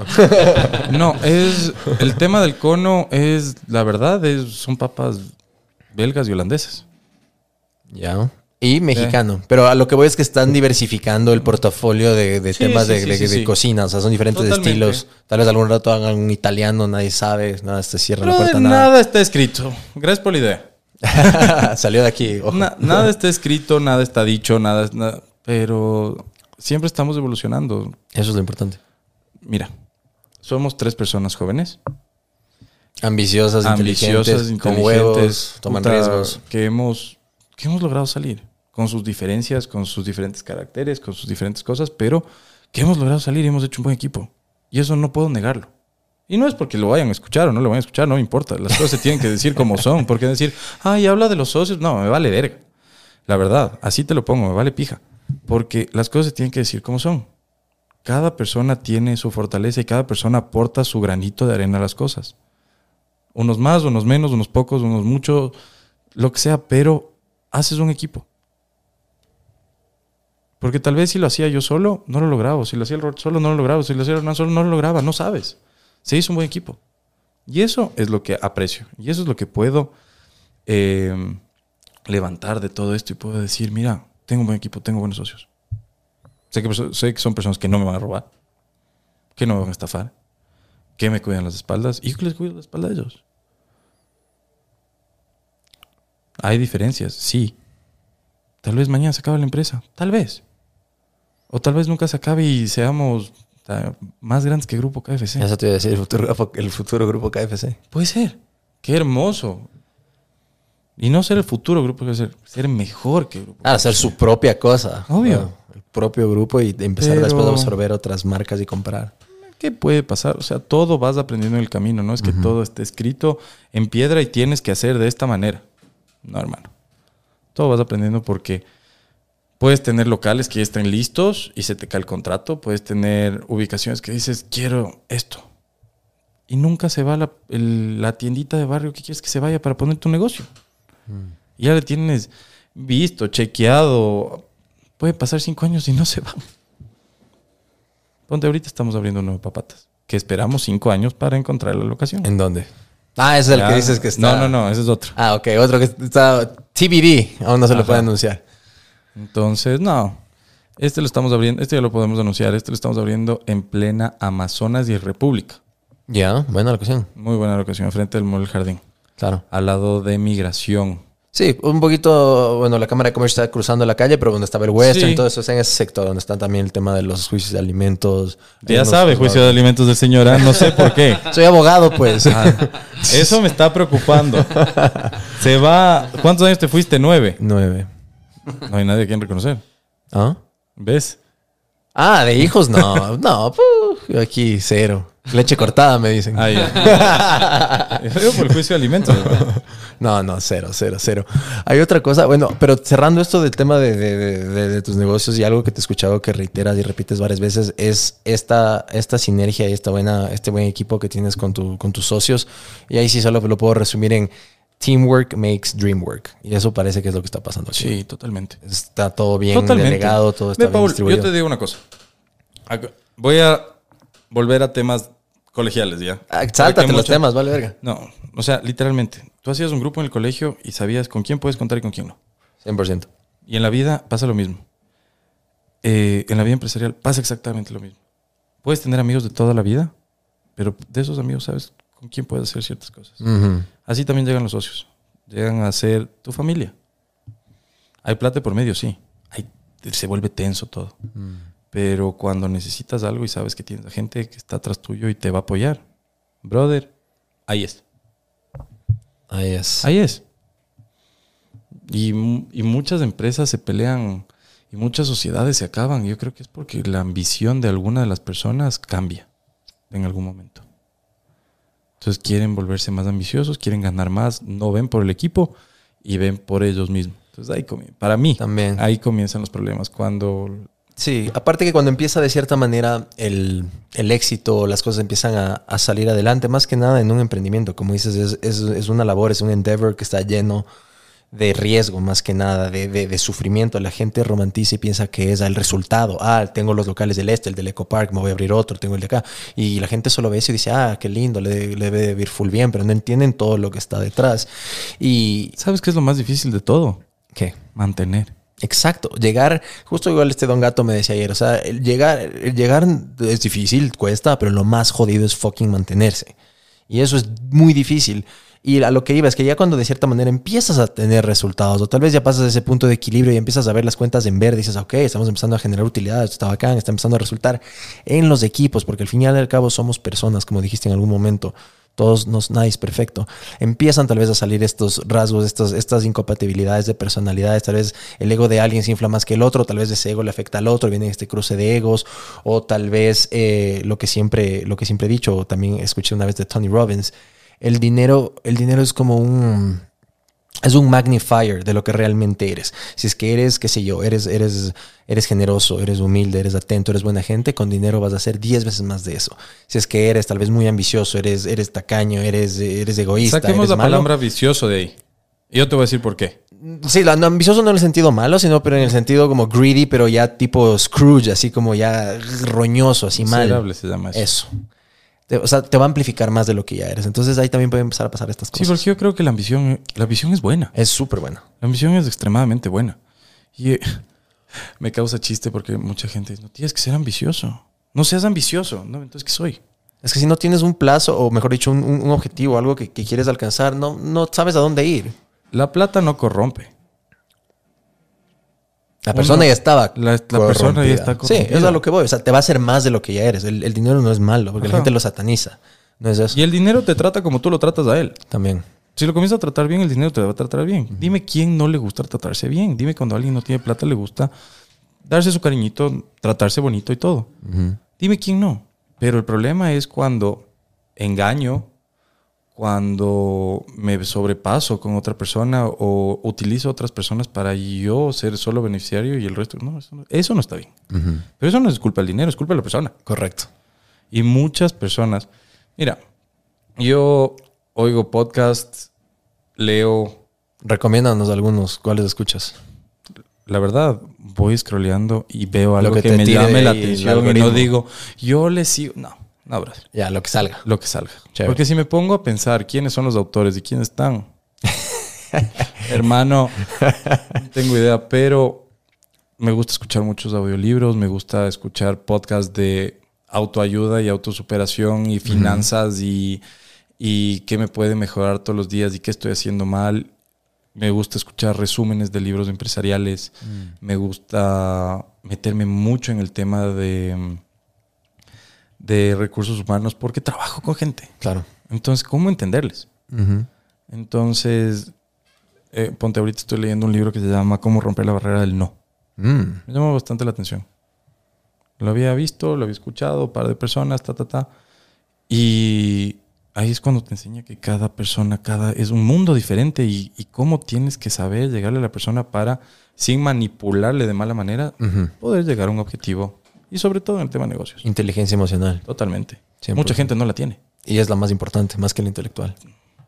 Tú me dijiste que esa que de de Bogotá, yo creo que podría ser eso, inteligencia emocional. Mm. Aprender a soltar y aprender a quererte. Y no, cuando te digo quererte no significa solo en un tema eh, físico de tengo que ir a hacer ejercicio, tengo que hacer una cosa. ¿Cómo está mi cabeza conmigo mismo? O sea, me levanto a hacer las cosas o me puedo quedar echado todo el día a llorarle a la vida y decir, ¿por qué me tocó esto? No. Ponerle huevos. Para mí eso es de autoquererse. Y eso te enseña nadie más que tú. Y las experiencias. No hay libro que te enseñe. No hay podcast que te diga. No hay influencer que te influya.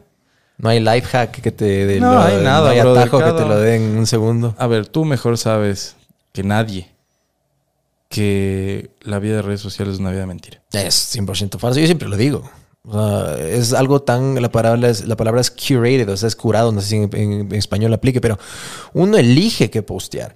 El día que uno está comido verga con un día de mierda y estás sintiéndote como una basura y que no te quieres levantar de la cama o que sientes que eres un fracaso o te da el, sín- el síndrome del impostor o sientes que no has alcanzado absolutamente nada o cualquiera de ese tipo de cosas que a todos nos pasa, ese día tómate una foto pues y sube y di, Claro, aquí estoy. ojeroso, vuelto mierda, Sí. sin poder dormir, sin poder comer, Ujú. hecho pedazos. Que ahí suban algo. O vas a una entrevista de trabajo, o en mi caso vas a un casting o cualquier huevada y no te dan, sube ese rato una foto, pues y di, no me cogieron. Vale verga. Eso. Nadie te tiene comprada la vida. Nadie, absolutamente nadie. Yo, yo veo muchas redes sociales, reviso.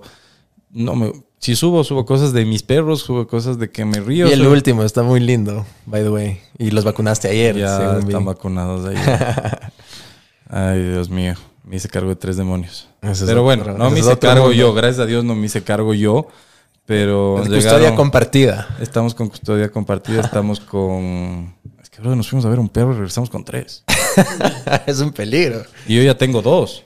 A la ver, o sea, tienes ahorita cinco. Claro. O sea, no son míos los otros dos. Pero igual. Eh, uno se llevó mi hermana. O sea, pero digo, en familia, en total, de- nos reunimos y estamos... Ya son siete perros. Wow. Y la pasamos bomba. La verdad, la pasamos súper bien. Y, y es cosas que a mí me gustan. Y hay gente que tal vez se identifique con esto de que prefiere estar con perros y con, con los que quiere y sus perros y jodiendo y esto, que estar, Que con humanos. estar con humanos. Sí, es verdad. Sí. Sí. O sea, hay que, hay que respetar cada cosa. Alguna vez alguien me dijo, eh, ¿por qué eres tan egoísta en no querer tener hijos? Trata de que uno- A ver, a ver, eso es nuevo. A ver, cuéntame un poco eso. ¿No quieres tener Ya. hijos? No, sí quiero tener hijos. Ah, ok. Pero no por el momento. Pero nadie te puede exigir porque tienes 30 años ya te quieren casar. Hablas de tu madre, a ti ya estás soñando pidiéndote nietos. No, mi mamá. Sí. Cero. Ah, no. Cero. Cero, brother. Mi mamá es. No harás huevadas, portarás bien, bla, bla, bla. Ok. Pero ya te tachan de que ¿por qué no, por qué no te casas? Eh, ¿Por qué no tienes hijos? ¿Por qué eres tan mala gente en que tan... ¿Qué fue lo que me dijeron una vez? Eh, tan egoísta de no querer tener hijos. No, no se trata de ser egoísta, se trata de que yo quiero tener una vida, yo quiero hacer lo que me, me da la gana. Ya, y cuando esté preparado y listo de tener hijos, si es que quiero. Pero hay mucha gente que, desgraciadamente, viejas generaciones y sobre todo en este país que ya te comienzan a tachar porque haces una u otra cosa o no quieres hacer ciertas cosas que el resto de la gente y la población lo hace para, para sentirse bien con la sociedad. Yo sí he dicho toda la vida, yo me he ido en contra de todo el mundo porque no me gusta hacer lo mismo que hace todo el mundo, no me gusta, no puedo, no me da. A mí me gritas, yo te grito más fuerte y eso no está bien tampoco, obviamente. Pero yo no soy de las personas que me gritas y bajo la cabeza y soy, no, no soy sumiso. pegue no puedo. patrón.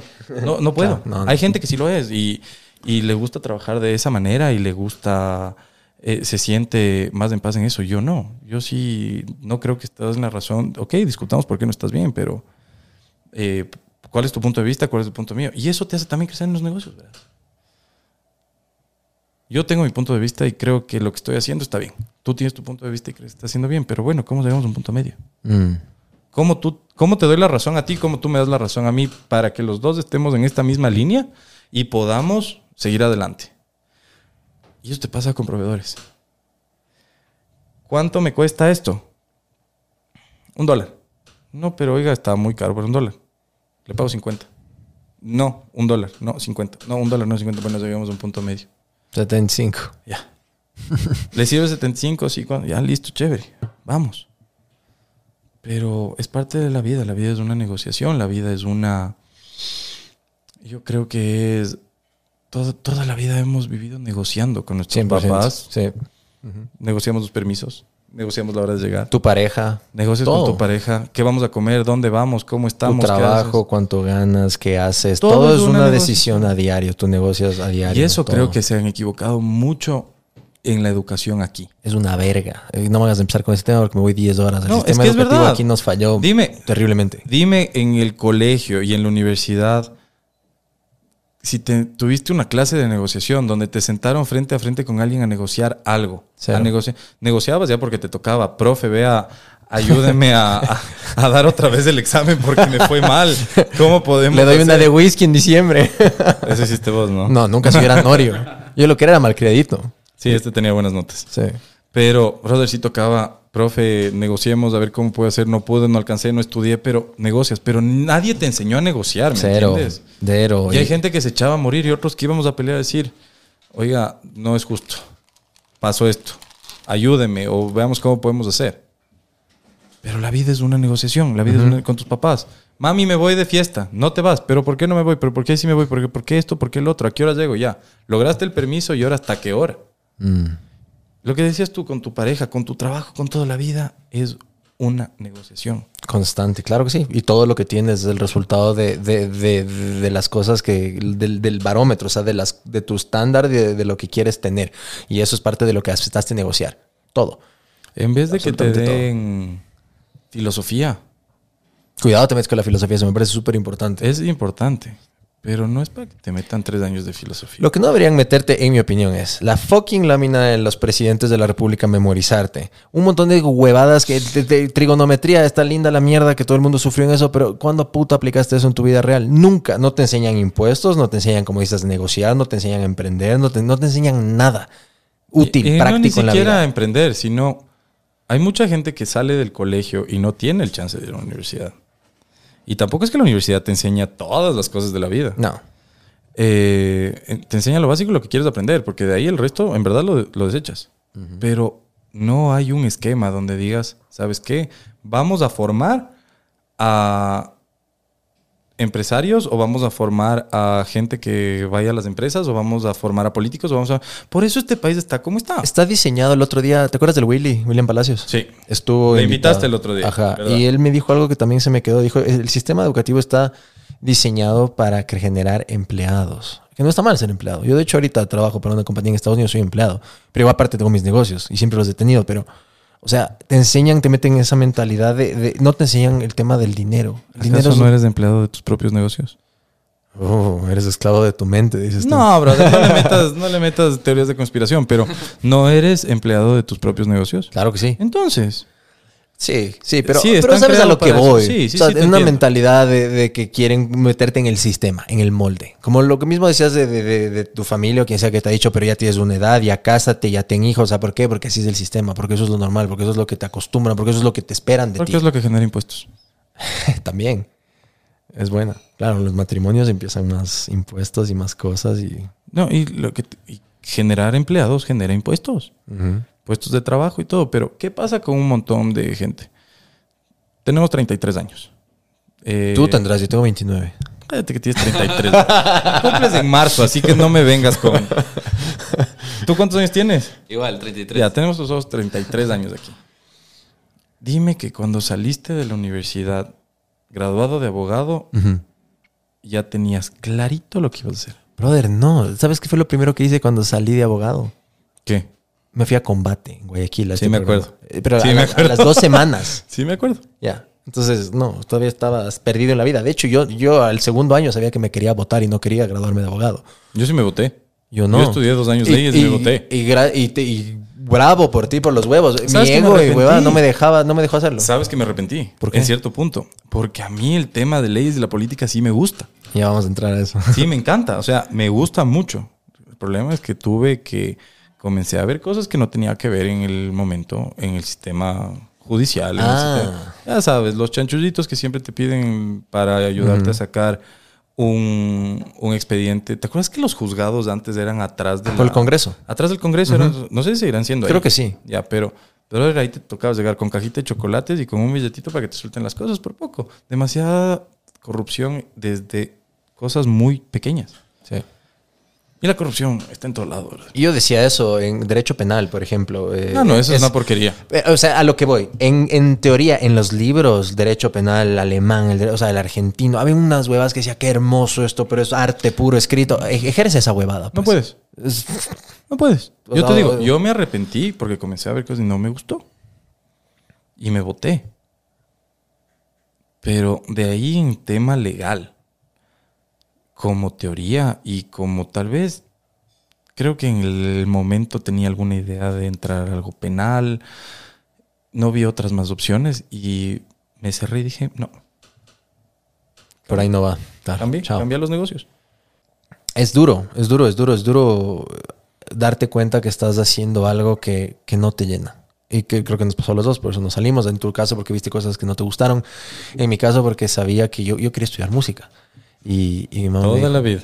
me dijo, no, te vas a morir de hambre, eso no, no es trabajo. Y eso, Y no, y no, no tuve la vitamina H para decirle a la mierda, voy a estudiar eso. Y no, estudié leyes. Y es feo, porque yo sí quería votarme. Y ahí, como era muy inmaduro y todavía me importaba mucho el que dirán, yo decía, ¿y qué van a decir mis compañeros? Van a decir, este se votó, este no pudo, este es un idiota. Y me quedé por eso. Y eso es lo de menos, ¿verdad? Yo- el yo qué dirán. por Ah, eso. Bueno, y ahora, y ahora más que nada. A ver, justo dijiste hace, hace un rato, no nos hemos visto en 14, 15 años. Creo que ahora te das cuenta que el qué dirán te tiene que valer más a ti que a nadie. Y eso es lo que nos falta. Huevos para decir, a mí qué putas me importa lo que pienses. Sin ofender a nadie. Yo tomo mis decisiones. No te metas, por favor. Respeta mis decisiones y mis cosas. Desgraciadamente vivimos en una sociedad tan pequeña, en un país tan pequeño que todo afecta del qué dirán. ¿Te tatuaste? ¿Qué dirán? ¿Te hiciste un piercing? ¿Qué dirán? ¿Te quieres, quieres irte a combate? ¿Qué dirán?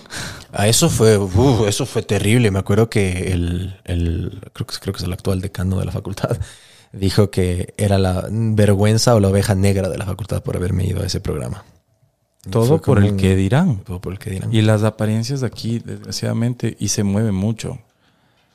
Y Eh, después la ironía o la vida me, me dio como la no de revancha, no esperaba, la, la verdad nunca cambié eso, pero después ya con los años cuando empecé a hacer cosas en Estados Unidos, hubo un momento que me empezaron a hacer eh, reportajes en diferentes medios. Y te llamo el decano de la San Francisco. No, el Santiago. Santiago Gangotena habló en la universidad dos veces y dijo, habla de mí, y dijo que este eh, alumno mío que está en. Estados Unidos, de que es un ejemplo, que era es abogado, que, que entonces dije, bueno, ahí está, te termino sirviendo de algo combate. Brother, lo quisiste hacer y es respetable. Y es respetable. Yo me acuerdo cuando te vi, dije, ¿y este qué está haciendo ahí? Literalmente, sorry, brother, lo tengo que decir. Todo el se mundo tenía que decir, se dijo. Brother, yo dije, ¿qué diablos está haciendo el pavo? Aparte que estaba hecho una vaca. Esos manes de ahí eran tucos y, Y eso super es lo fit. que menos importa, brother. Porque, como te digo, o sea, cómo hubieras estado físicamente es lo de menos. Pero lo hiciste porque querías hacerlo. Y ahora, ahora entiendo. Tal vez yo, te- yo fui uno de tus críticos. Todo el sí mundo me dio palo, nadie, nadie me apoyó en Y yo te puedo decir de frente, yo fui uno de tus críticos y dije, este huevón, ¿qué está haciendo? O sea, pero bueno, problema de él. Es más, alguna vez que estuve en Guayaquil te llamé y te dije, hoy estoy en Guayaquil, veámonos, pero no pudiste por alguna cosa. Pero eh, lo quisiste hacer, lo hiciste, disfrutaste de la experiencia ya. ¿Por qué la gente no se mete en sus asuntos? Y ese es el problema, que la gente se preocupa mucho en el otro que en lo que le está pasando a uno. Ujú. O sea, ¿por qué no me autocritico yo? ¿Por qué no me veo en un espejo y digo, ¿qué estás haciendo mal? Ve lo que estás haciendo. ¿Por qué estás haciendo esto? ¿Por qué te estás gastando plata que no tienes? ¿Por qué te estás endeudando donde no tienes que endeudarte? ¿Por qué estás... X mil cosas, Sí. pero tenemos que meternos en el- a criticar al otro. Y tenemos que, bueno, tenemos que hacer lo que nos dicte en ese momento el corazón, el gut, el feeling, el, el- la panza. Y ya, ya me acordé lo que se me fue en este, en esto que estábamos hablando de leyes y viene vinculado a todo lo que hemos venido hablando por último, los últimos minutos. Yo siento que todo termina sirviendo para algo cuando uno ve en retrospectiva. Por ejemplo, leyes que tanto al inicio renegaba, decía esa mierda, para que desperdicie seis años. De hecho, me sirvió muchísimo porque tantas cosas que aprendí ahí las apliqué para actuar y las sigo aplicando ahora. Te enseña justamente negociación, te enseña a ser muy cauteloso, a leer contratos, a buscar detalles, a leer la letra muerta. O sea, tantas cosas y skills que aprendí a orar, a hablar en público. O sea, un montón de cosas que aplico del derecho. Combate me sirvió para romper un montón de mitos y prejuicios que yo tenía en, contra de un montón de gente que allá me di cuenta que no era así. Y me ayudó a, estar frente de las cámaras, a entender cómo funciona el negocio de la televisión, los medios de Ecuador, el país, va, va, va, va, bla. Y lo uno lleva a lo otro. La vida es así. Vas brincando de una cosita y no sabes qué cosa te va a llevar a la otra. En tu caso, Bogotá, te llevó Carolina del Norte, volviste al Ecuador, estuviste con las flores, brincaste y cada parte de ese rompecabezas te tiene hoy sentado acá. Totalmente. Totalmente, no se puede negar. Agradezco todo lo que me pasó, agradezco lo mucho poquito que pude haber sufrido para los ojos de quien sea, que no me importa, para mí fue, fueron golpes. Pero todo eso, todo lo que viví, me, como dices tú, me llevaron acá. Y me siento feliz, me siento tranquilo, me siento orgulloso de mí, de lo que he hecho. Y eso no me puede quitar absolutamente nadie, bro. A ver, hay algo que te quiero comentar y que te quiero preguntar y que me dijiste la vez que nos vimos recién. Y me quedé con eso en la cabeza. Y quiero escuchar tu, tu teoría, tu tesis, tu plan, tu objetivo. Tú me dijiste, yo quiero ser el futuro alcalde de Quito. Brother, yo quiero ser alcalde de Quito en algún momento, sí, es verdad. Me encanta la política. Esta ciudad se cae a pedazos. Eso sí, no hay cómo negarlo. Se cae a pedazos. Toda la vida me ha gustado. Toda la vida le he visto a la alcaldía como un objetivo. Porque quiero hacer algo por esta ciudad. No, no quiero decir, quiero hacer algo por. No quiero poner un redondel más. quiero, quiero en verdad despegarle a Quito. Brother, el día de hoy en la mañana pasé por la estación del trole de la 10 de agosto. Ya. Me morí de las iras. Esa pendejada está netamente grafiteada, vuelta a pedazos. No hay un espacio que no tenga pintura de, de graffiti. Las calles están destruidas. Tenemos un metro de Quito que no sirve para nada, que lo están intentando abrir ya seis veces, creo. Claro, es más, ayer creo que ya comunicaron que ya no iban a abrir. Ah, ¿en serio? O sea, que se aplazaba. Y alguna vez hablando con una muy buena amiga nuestra, con la Nikki Bonifaz, Claro que sí. que me dijiste que la vas a invitar también. Ujú. Eh, yo siempre les sé decir eso. Flamante miembro del Consejo de Participación Ciudadana. Flamante miembro del Consejo de Participación Ciudadana y felicitaciones, Nikki, otra vez por, por haberlo logrado. Felicitaciones. Pero esta ciudad tiene mucho por dar. Tenemos el espacio, tenemos un centro histórico único, tenemos para llamar turismo de una manera brutal. Si es que los alcaldes de Quito tuvieran un poco más de planificación y contrataran la gente que deberían contratar, urbanistas, gente que en verdad se haga cargo de los parques, buscar espacios para parqueaderos, no vivir de el pico y placa o el no circula. Hay, debe haber formas. Yo no te puedo decir, hay esta fórmula para quitar el tráfico de Quito, pero hay países mucho más desarrollados que el nuestro que cuando pides una consultoría o pides ayuda te van a ayudar, te van a decir, vaya por aquí. O contrata esta empresa que le va a ayudar a que el tráfico fluya de tal manera y evitarnos tantos problemas. Yo veo los, los agentes de control. Los de la AM ATM. no, los de la AMC. Ok.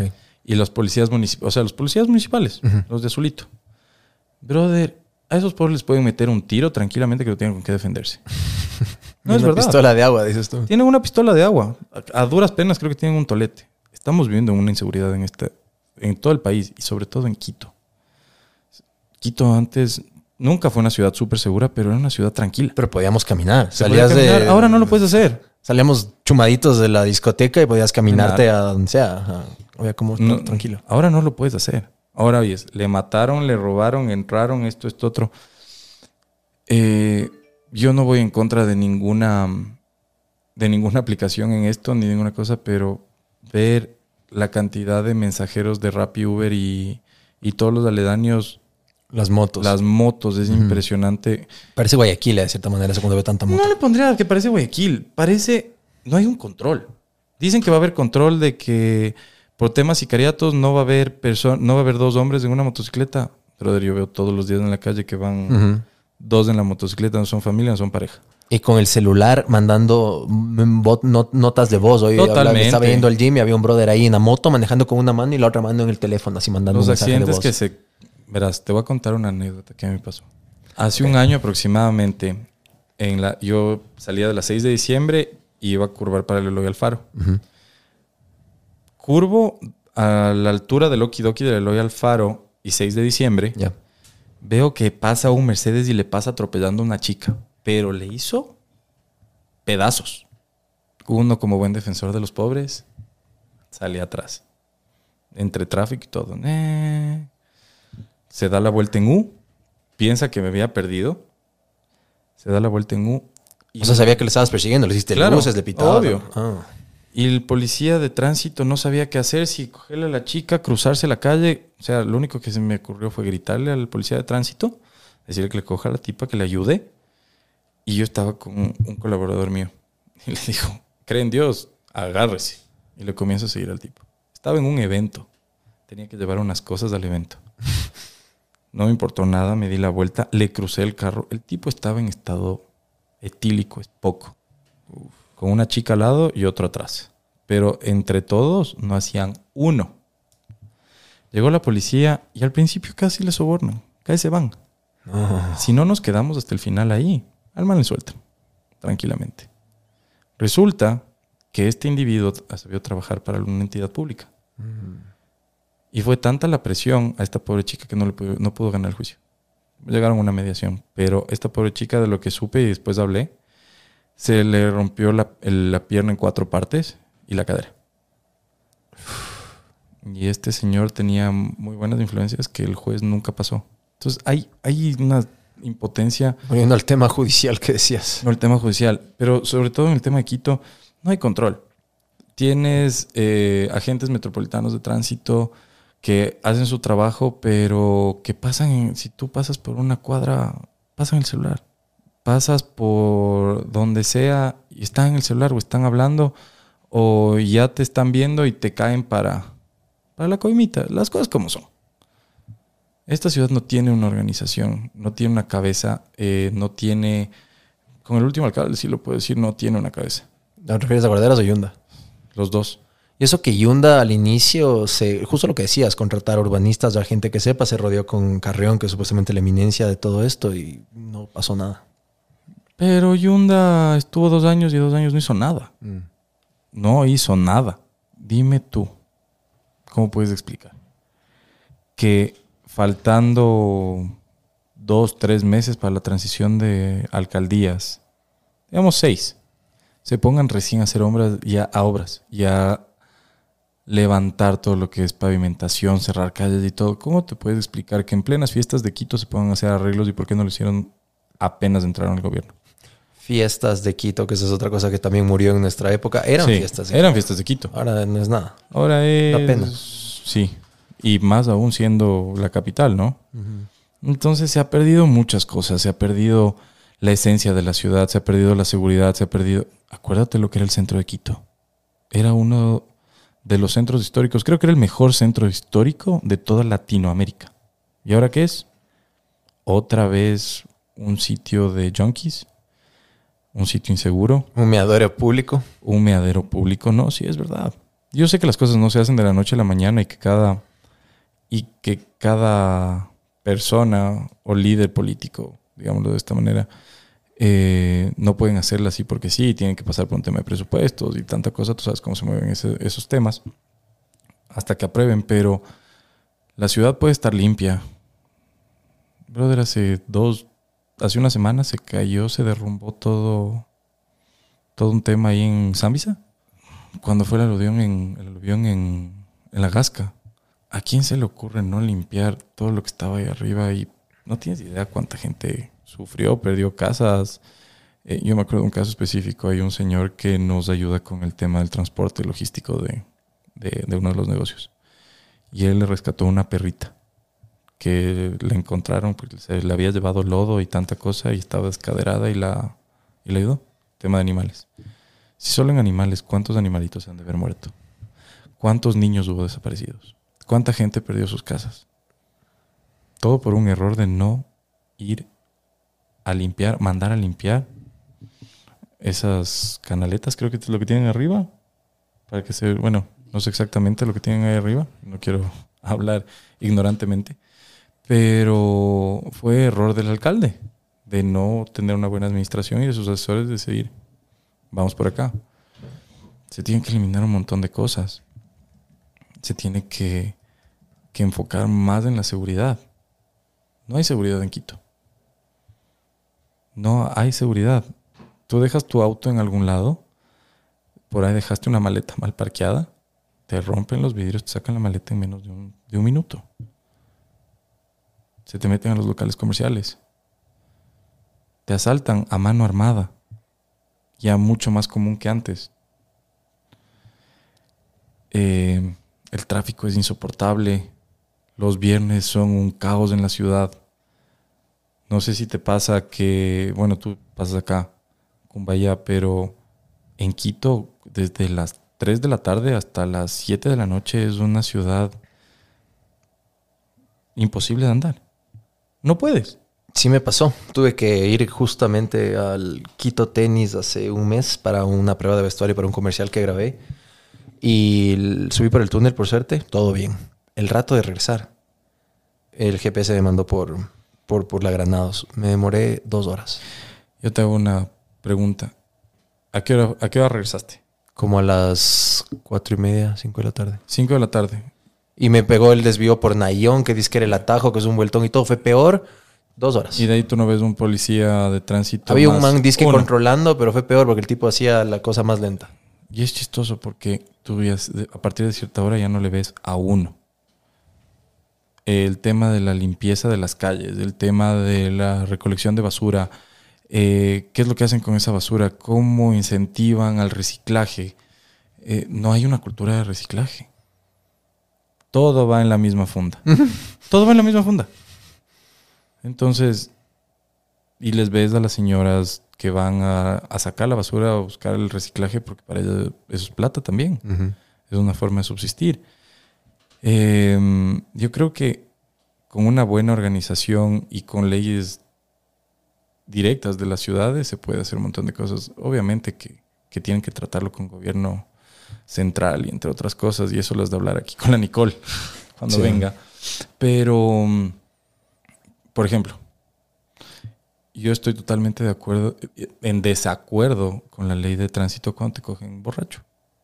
¿A qué te refieres? A ver, más contexto. 30 días preso y nada más. O sea, tú dices que está muy blanda la Es pena. muy, no creo que es muy blanda. Yo creo que es estúpida la pena. ¿Cuál debería ser la pena? Una buena multa económica. Si es que no más te duele. Una buena multa económica. Una multa de labor social.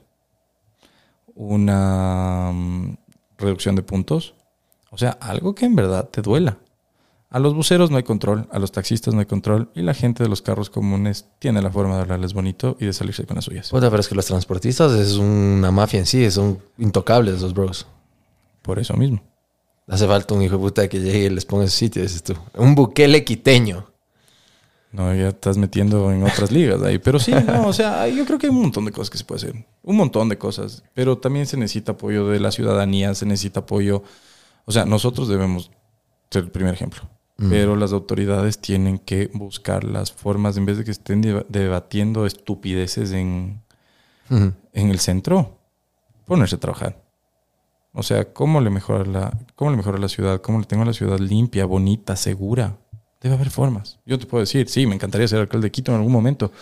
No conozco la ruta, pero veo las fallas y sí me gustaría corregir ciertas fallas que tiene la Si ciudad. pudieras elegir tres cosas en las cuales que quisieras cambiar esta ciudad o mejorarla, ¿cuáles serían? Tráfico, seguridad. Mm, Tráfico seguridad esas serían las dos primeras. Y una tercera donde te podría decir eh, control. El control, todo este tema de la AMC y los controles. Yo te digo, nosotros hemos pasado por, por los registros y tienes un montón de cosas que, que los informales no tienen. Entonces, no, hay un- no hay mucho control en el que digas, a ver, señores que venden en la calle, no quítense, porque ellos tienen también que subsistir de alguna manera. Pero buscar los mecanismos para que esa gente pueda trabajar de alguna forma. Eh, los mercados son, se volvieron otra vez feos mercados. Eh, no tienes a dónde. Entras al mercado Ñaquito y ya está otra vez sucio y está otra vez hecho un relajo. Eh, la viveza criolla influye, pero hay mucha gente que, volviendo al tema de, de control, hay mucha gente en la que pudieran trasladarle o generar empleos de alguna cierta manera para que esa gente pueda ir, retirar a los niños de la calle, retirar a los niños que les están obligando a trabajar. No hay un control sobre eso. Yo te digo, en plena República del Salvador encuentras alrededor de unos 30, 40 niños que están pidiendo, vendiendo frunas, metiéndose a los negocios y los padres están en las esquinas esperándoles para pegarles a ver si vendieron o no vendieron. No es verdad. heavy. Yo te voy a contar una, una anécdota. Un día subiendo por las Naciones Unidas, a la altura de Naciones Unidas, al frente del Cinemark. Por la farmacis. por la farmacia. Yo subía y le veo a un grupo de unos 10 o 12 niños. No tenían más de 9 a 12 años. Y había uno que les indicaba qué hacer. Eran las 8 de la noche. Tú te vas por acá, tú te vas por acá y yo me paré al lado. Y le escuché. Tú mañana te vas acá y si no me traes tanto, verás que ni es que. Me di la vuelta, porque me cogió el semáforo en verde. Me di la vuelta y había un chiruso de unos cuatro años, loco. Peladito, con los mocos caídos. Que cómpreme para ir a la casa, que ni sé qué. La pregunta, ¿y dónde están tus papás? "Eh, ahí. Apuntaba para cualquier lado. Le digo, ¿estás con los de chicos del frente? Me dice, sí. Ok. Le di plata. Me bajé y le dije, tú eres el infeliz que les organiza. Brother, es- y es una mafia incluso en los niños. Los niños se lanzaron a mi carro a lanzarme lo que podían. O sea, les utilizan, son parte de, y reclutan más. Yo he escuchado casos de que alquilan niños, drogan niños, les utilizan para todo este tema, para todos estos temas. Tú te vas al Sweden Coffee de la República del Salvador y Finlandia, y esos enanos están ahí, se- ya tienen el monólogo para llorar, para hacer las cosas, para decir las cosas, eh, y no hay control de eso. Mm. No hay el mínimo control de que vayan, o sea, los padres no pueden, no pueden controlar, no, no controlar, no pueden mantener a sus niños, el, el- el Estado debería preocuparse. No hay eso. La ciudad debería preocuparse. La ciudad debería preocuparse de un montón de cosas que no están bien y que no están pasando y que no, yo, para mi- a mi punto de vista, nosotros no hemos tenido alcalde muchos años. ¿Desde cuál, cuál es el último que recuerdas como que hizo algo decente? No es mi, no es santo de mi devoción, pero desde Paco Mocayo. Ujú, Rodas, cero. Barrera. No, primero, Cero. Barrera, cero a la izquierda. Rodas, doble cero a la izquierda. Eh, Yunda. Yunda, creo que no sé ni qué, ni, ni qué decir. Y Guarderas, peor. O sea, han sido cuatro personajes. Eh, Barrera creo que tuvo dos, Dos, dos términos. dos términos, ¿no es cierto? Creo que sí. Al principio parecía que se hacía algo, después nada. O sea, todo el tema político aquí en el Ecuador es... Y ahora, Es ¿cómo le ves a Pavel? ¿Le ves que tiene posibilidades? ¿Le tienes expectativas? Expectativas cero. Verás, en esos temas espero que haga un buen trabajo. Ya está electo. Sí. El, bien de él es el bien de todos, así que ojalá que le ya vaya está bien. electo. O sea, eh, espero que sea un buen alcalde y que arregle algo las cosas. No soy correísta, no soy... Soy apolítico en ese tema. Espero que hagan las cosas bien, espero que no metan mano, espero que esta ciudad se arregle, espero que a verle un lindo Quito otra vez. Volver a poder cantar lindo Quito de mi vida porque ahorita del lindo Quito no tiene nada. El marido de la liga, el campeón del Ecuador. Así era la canción del Deportivo Quito, pues. Pero vos eres barcelonista. Yo sé, pues, pero me sé la barra del Deportivo Quito. Eso no, lo uno no quita lo otro. No, pero en serio, o sea, fuera, fuera del tema, es, es- esta ciudad está, está en crisis. Sí. Está en crisis en muchos, social, económico, que supuestamente no hay plata en el municipio, el, el centro te hecho pedazos. Eh, yo siempre sé decir que hay una de las calles más bonitas de Quito, que si es que esa calle le harían puro bar y cafeterías y restaurantes en la Hualhuiltagua, en la parte de arriba, desde que subes, Juan Eh, es la del canal 8, ¿no? No, no, no, Esa no, es la Bella. ¿Cómo es? por el lo del faro.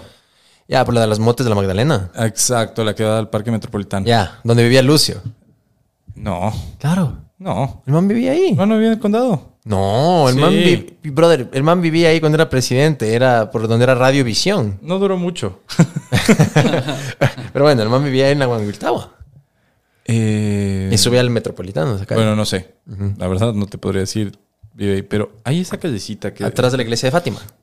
Atrás de la iglesia de Fátima, Sí. pero para la parte de atrás, hacia donde vas a la, al parque metropolitano, pero esa calle es, a mi punto de vista, bien iluminada y con bares y cafeterías y todo, sería un espectáculo. Pero tienes un tema de inseguridad ahí. Brutal. Puta, debe ser. Los ladrones van, asaltan o roban o roban carros, lo que sea, y se vuelan para, para el metropolitano. Y no hay poder humano que les controle. Yo el otro día que me fui al metropolitano me fui a correr. Y tienes un montón de accesos y decía que bestia, por aquí se deben meter los ladrones, por aquí se deben desaparecer. Y ves las casas que están ahí. Y es un barrio antiguo, ¿no? Es un barrio ya que tiene creo que sus años. Y... Pero que podría dar... Hay, hay algunos restaurantes chéveres y Sí. bonitos y cafeterías, pero imagínate eso un poco más macro, Mm. un poco más amplio. Hay Bueno. sitios, hay, hay, hay La Foge. No sé si te has ido por La Foge No, me han dicho que ni me acerque. Es heavy. ¿Por qué? ¿Por qué? Heavy. O sea, inseguridad. te o sea, te- tienes una mala vibra tenaz. Verás, nosotros tenemos un local en la 12 de octubre, de papatas, al frente de la Universidad Católica. Ya. Y yo me sé ir por la 6 de diciembre. O por a, a ratos me meto por cerca a la Foch. Brother, yo no entro a la Foch porque en verdad me da miedo. De lo que sabíamos ir a, a farrear, a tomarnos un trago, a, a lo que sea, porque hubo una época que el punto Sí. de encuentro era la Foch. Martes de Macondo. Martes de Macondo, literalmente. Después las pizzas del tomato. Esas, que buenas los años. Buenas pizzas del, del tomato. de Había un after que se llamaba el Downtown, si no me equivoco, también ahí hace 100 mil años. Ya es así. Al blues. Es- El era el after siempre. del blues. Ah, no, ese nunca llegué. Era el after del after. Dañado eras, ¿no? No, no. precoz, precoz. Eh, bueno, la cosa es que, no, o sea, está feo. No hay una zona rosa, no hay, no hay zonas rosas bonitas. Volviendo al tema de Bogotá. En Bogotá tienes la, el Parque La 93, tienes la zona G, tienes los sitios de los restaurantes. Sí, para, es para, una, para un poder adquisitivo un poco más alto y todo. Pero también en otros barrios tienes cosas bonitas para la población y cosas buenas para la población. Pero aquí no hay ni uno ni el otro. En el sur, de lo que recuerdo, siguen alcantarillando desde hace 20 años y no acaban. Siguen levantando calles y siguen intentando arreglar y no acaban. Y es un pedazo de población que es gigante y podrían hacer un montón de cosas y la cantidad de población que vive ahí es absurdamente gigante y que pueden mejorar, se puede mejorar la calidad de vida ahí. El Y otro perdón, día leí en, en, el sur hay Twitter- plata. Eso iba a decir. Leí en Twitter un, hilo el otro día de que el, el sur es básicamente es, es otro universo que la gente del norte no entiende, y donde básicamente hay diferentes subeconomías y todo ahí se maneja cash. Todo el mundo es efectivo y hay Exacto. muchísimo dinero. Hay muchísimo dinero y hay un montón de cosas que yo creo que si es que las alcaldías, la alcaldía, las administraciones zonales y todo lo que tenga que ser, porque no sé exactamente, eh, podría levantar eso y hacer algo bonito. Eh, creo que lo bonito que, que estaban trabajando era la estación del metro ya. Porque además es un tráfico del diablo, los buceros se meten como les da la gana, hay inseguridad, eh, no hay control por parte de policía. Y, y creo que también eso es lo que falta. Más policías en la ciudad. Más policías en el país. Yo tenía una, tuve una discusión con un militar. Decía que no, que la cantidad de, la cantidad de policías que está es más que suficiente, que siempre debe haber más militares de policía. Ahorita no. Ahorita tiene que haber mucho más policía, no estamos en guerra con nadie. No, ¿y- y- y- ¿con quién? Y una vez hablando con policías, decía, oiga, se demoraron dos horas, dos horas en venir. Me dice, sí, es que estamos atendiendo otro caso. Por una población de toda la República del Salvador y toda la zona de la Carolina, eran cuatro policías, hermano. Cuatro. En la UPC para abastecer a cualquier cosa que pase de ahí. ¿Te parece mucho o poco? Cuatro, poquísimo. Entonces no hay seguridad. No hay seguridad. Entonces yo creo que comenzaría por ahí. Veamos qué hace el nuevo alcalde de Quito. Eh, a mí me sorprendió que haya ganado. Te soy sincero, yo pensé que ganaba Yunda. Yo también, yo también ya estaba, de hecho, ah, estaba hablando con, con el Andrés, eh, que él trabaja en el municipio ahorita, y él estando ahí adentro decía, esto está ya como que todos sabemos que viene Yunda, ya tenemos que ver qué onda, para dónde brincar. Y no. Eso también es culpa de un poco de lo que hablabas, ¿no? El código, no sé si es el, el electoral o de la democracia para los expertos de Google que me van a putear por citar la ley que no es, pero bueno, alguna de esas dos. Pero hay que reformar esa mierda, loco. No puede ser posible que tengamos 20 candidatos para una elección. Es una estupidez. ¿Cuántos partidos políticos para un presidente? ¿Cuántos partidos políticos o cuánta gente se postula para asambleísta? ¿Cuántos O sea, ve que me putean los asambleístas, no me importa, pero hay demasiados asambleístas para la cantidad También. del país que somos. Bueno, yo tengo un, un primo que estaba acá en el podcast que es economista, es un duro de geopolítica y todo, y él me daba su súper tesis de que eh, tiene que ser el tema por los habitantes y que sí está la cantidad bien porque hay provincias que estarían súper, muy, muy poco representadas si es que macheteamos los, eh, los asambleístas, que la cantidad que está actualmente es como que representa, o sea, va a representar bien al tema de la población y de las diferentes provincias. Verás. Ahora, el tema yo no sé si, si yo, si yo fuera mucho la cantidad, a mí tampoco me gusta ver tanto pipón ahí, pero también la calidad, o sea, A eso es lo que voy. son una mierda, A eso es lo que voy. ¿Por con ciertas excepciones. Con ciertas excepciones. Hay gente muy preparada. Sí. Hay gente muy preparada, pero yo creo, a personal, que para llegar a ser o tener un cargo público o representar al pueblo, tiene que tener una base de leyes, Sí, tiene que tener una base de economía, sí. tiene que tener una base de comunicación, tiene que tener una base de, de, al- de alguna cosa. Ahora no les importa porque dicen, para eso tengo mi asesor. El No, asesor es el que me hace brother, todo. no, es una estupidez. Yo, yo sé, pero así pienso. Eso en verdad es una estupidez porque, a ver, el asambleísta es el que pone la cara. Y tienen que, o sea, por lo menos tener un título universitario en economía o en leyes. No te digo qué va a ser un ingeniero agropecuario en la asamblea, qué va a ser un físico en la asamblea, o congreso, como le quieran cambiar de aquí a futuro, no importa, pero zapateros o zapatos, es igual que los ministros. Los ministros deberían ser conocedores de su Experto rama. de, exacto de esa rama. Yo te digo, tú me mencionaste que mi abuelo fue ministro de defensa alguna vez. Mi abuelo fue militar. Pero. En la época de Correa era esta man que es poeta, se me va el nombre, la que está ahorita en Naciones Unidas. Brother, fue un personaje que ni siquiera quiero nombrarlo, ministro de defensa, y que lo odiaba a todo el mundo. En la época de Correa igual. Entonces, zapatero a sus zapatos. Ministro. Ponte ahorita. O que- Patiño, que pasó por todos los ministerios, Ese mismo, iba, mismo, ese mismo a decir, pero ya lo dijiste. Hasta de Patiño. canciller. ¿Qué chucha sabía el man de Relaciones Internacionales No y de diplomacia idea. cuando había una escuela de diplomáticos que era de la, contra- de la Contraloría, de la Cancillería, que era de la puta madre? Obvio. Eh, pero bueno. Pero, desgraciadamente, acuérdate, las cosas se manejaban de diferente manera en el entonces. Pero, zapateros o zapatos, ministros en su área, asambleístas que sepan de. Hay gente que no tiene ni la más mínima idea y que está ahí solo para alzar la mano y aprobar o desaprobar el voto. Sí, por WhatsApp les mandan lo que tienen que votar o no, el, Y- el líder y de eso- turno. Y eso es un país que está totalmente descontrolado y que no tiene, no tiene pies ni cabeza. Y aparte que el gobierno nacional también no es- no es que ha apoyado mucho en este tema. Y es una guerra. Pero bueno, así es con el tema político. Así Algún es. día sí quisiera lanzarme con el tema, con el tema de, de la alcaldía. No tengo partido político, no tengo una estructura, no tengo nada. Afiliación con nadie, Con nadie, cero. estoy solo, eh, con la idea y con, con el, algún momento se podrá hacer, ojalá se pueda hacer y, y ojalá se pueda transformar, pero más allá de eso, es, es mis ideas políticas que tengo hacia la bella ciudad de Quito. Oye, bella ciudad de Quito, ya para empezar a cerrar la última parte, hay algo que no quiero dejar que, que mencionaste así de pasada y que no pude ahondar. Dijiste que te escuchas, eh, te gusta escuchar muchos audiolibros, de que estabas leyendo algunas cosas. Y en general, eh, para la gente que está escuchando, ¿cuáles son esos tres libros que más te han impactado o que ahorita se te vienen a la cabeza que quisiera recomendar? Cualquier libro de Robert Kiyosaki. Ok, Padre Rico, Padre Pobre. Padre Rico, de Padre. Pobre, cualquiera de ellos es, la verdad es muy bueno. No estoy muy de acuerdo con todo lo que dice, que solo hay que invertir esto también. Hay, hay diferentes, es como lo tomes. Hay un libro que lo leí cuando estaba en Derecho que tú también lo leíste. Mein Kampf.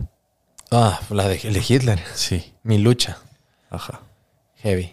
Tengo, tengo, yo lo leí eh, cuando estaba en la universidad, cuando estudiaba Derecho. Es un libro muy fuerte, pero muy, muy impactante de, no por lo que tiene, sino por, o sea, no por el mensaje, sino por el contenido de la época.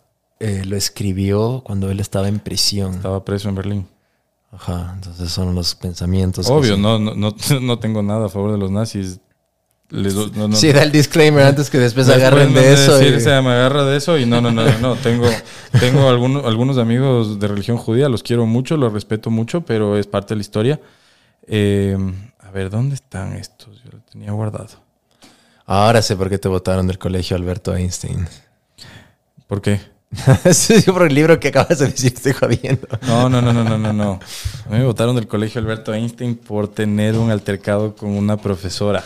El más malcriadito tercer curso por respondón, literalmente por respondón. Me- ahí me dijeron, o te cambias de colegio o te hacemos jalar el año. Chuta, no, me voy. Igual te vas. Me cambio de colegio. Ahí llegué al colegio metropolitano, que la verdad fue el único que me aceptó por la disciplina. ¿Ah, sí? Sí. Intentaste en otros. Claro. Claro, tenía mejores opciones que el colegio No, no, o metropolitano. sea, verás, yo al colegio metropolitano llegué por mi primo. La Por el verdad, Willow, claro. Por el Willow, porque él estaba ahí y es el- la mejor referencia que tenía. Eh, de mis tres libros que ya les encontré, ¿qué te puedo decir? Es eh, Piensa y hágase rico. Eh, Napoleon Hill. Napoleon Hill. Excelente libro. Viejo, un libro viejísimo. Sí. Un libro, pero extremadamente viejo. El éxito no llega de casualidad. ¿De quién? No me acuerdo el, el- el autor. A ver, Isma, ayúdanos. Ah, eso. Aquí, Chavito. Ya va rompió. segunda, ¿no? Sí, hasta que nos desarma aquí el estudio. Ya Ya rompió se un vaso. puso nervioso. A ver, ¿de quién es, chavo? Lear Ribeiro. Sí. Bueno. Y. Bro, de pie- Padre Rico, Padre Pobre es un libro bien bonito también, pero cualquier cosa de Robert Kiyosaki, me voy. Y escucharle al, al tipo es... O sea, escuchar, no podcast, sino los videos y escuchar las lecciones y las charlas grabadas, que obviamente toca escucharlo por YouTube, eh, tiene mucha coherencia y tiene... Al principio no le entiendes cómo se trata hasta que comienzas a leer un poco los libros de man, ¿no? Pero es bueno. A mí me gusta mucho cómo él utiliza los bienes raíces, los apalanca para pagar menos impuestos. Exacto, a eso es lo que voy. Hay un libro, que no me acuerdo el nombre ahorita, que te lo voy a pasar, que es un libro de Donald Trump con Ah. Robert Kiyosaki. Ah, yo pensé que el Make the Deal de Donald Ajá. Trump, que es el... No, pero es, un, es una colaboración de Donald Trump con Robert Kiyosaki. Ok. Esos dos monstruos juntos, no sé. A ver, no soy pro Trump, soy una persona que piensa que es una, él es una buena persona para hacer negocios y es un mal necesario, digamos así.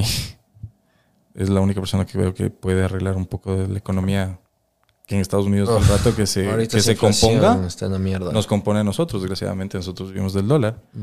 Bueno, Y- perdón que los interrumpa. Ahorita encontré libros. Dice, eh, todos, ya, queremos que seas rico.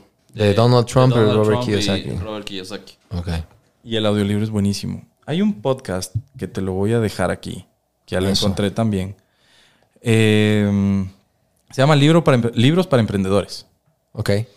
Son resúmenes de libros, de todos los libros de empresariales desde... Ah, este sí te puedo decir de mi top 3, que no le puse. Por eso no le dejé en alto. Eh, el arte de la guerra. Uh, Sun Tzu. Sun Tzu. Qué bueno. Muy bueno. Es difícil de entenderlo. Es difícil de entenderlo por el mensaje que da y cada cosa te cambia. Es cortito, pero es bueno. Es cortito, pero es muy bueno y muy difícil de encontrar. ¿Ah, sí? Se acaba así. ¿En serio? No encuentres. Ay, yo pensé que era todo lo contrario. Es No. uno de esos clásicos que están en todo No, lado. vas, tiempo- no, se nos acabó. Entonces tocó buscarse en línea y tocó buscarse en, en audiolibro. Te quiero recomendar uno que es, es- es- es un juego de palabras de ese libro y es lo contrario. Se llama The Art of War. Perdón, The War of Art. Y así porque yo te estaba diciendo Sí, el arte sí. de la guerra, pero solo me lo tradujiste. No, no, no, no. The War of Art. The War of Art. Lo contrario, el- el- la, la guerra del arte. Es para todos porque lo que haces es arte, eres un artista interno, te gusta la música, los negocios para mí es un arte. Todos somos artistas. ¿De quién es? Eh, porfa, amigo chavo, Isma, ayúdame. Eh, Se me va. Y lo peor es uno de los libros que más me he leído y Steven. eso, Pressfield. Pressfield. Eso. Steven Pressfield. Top.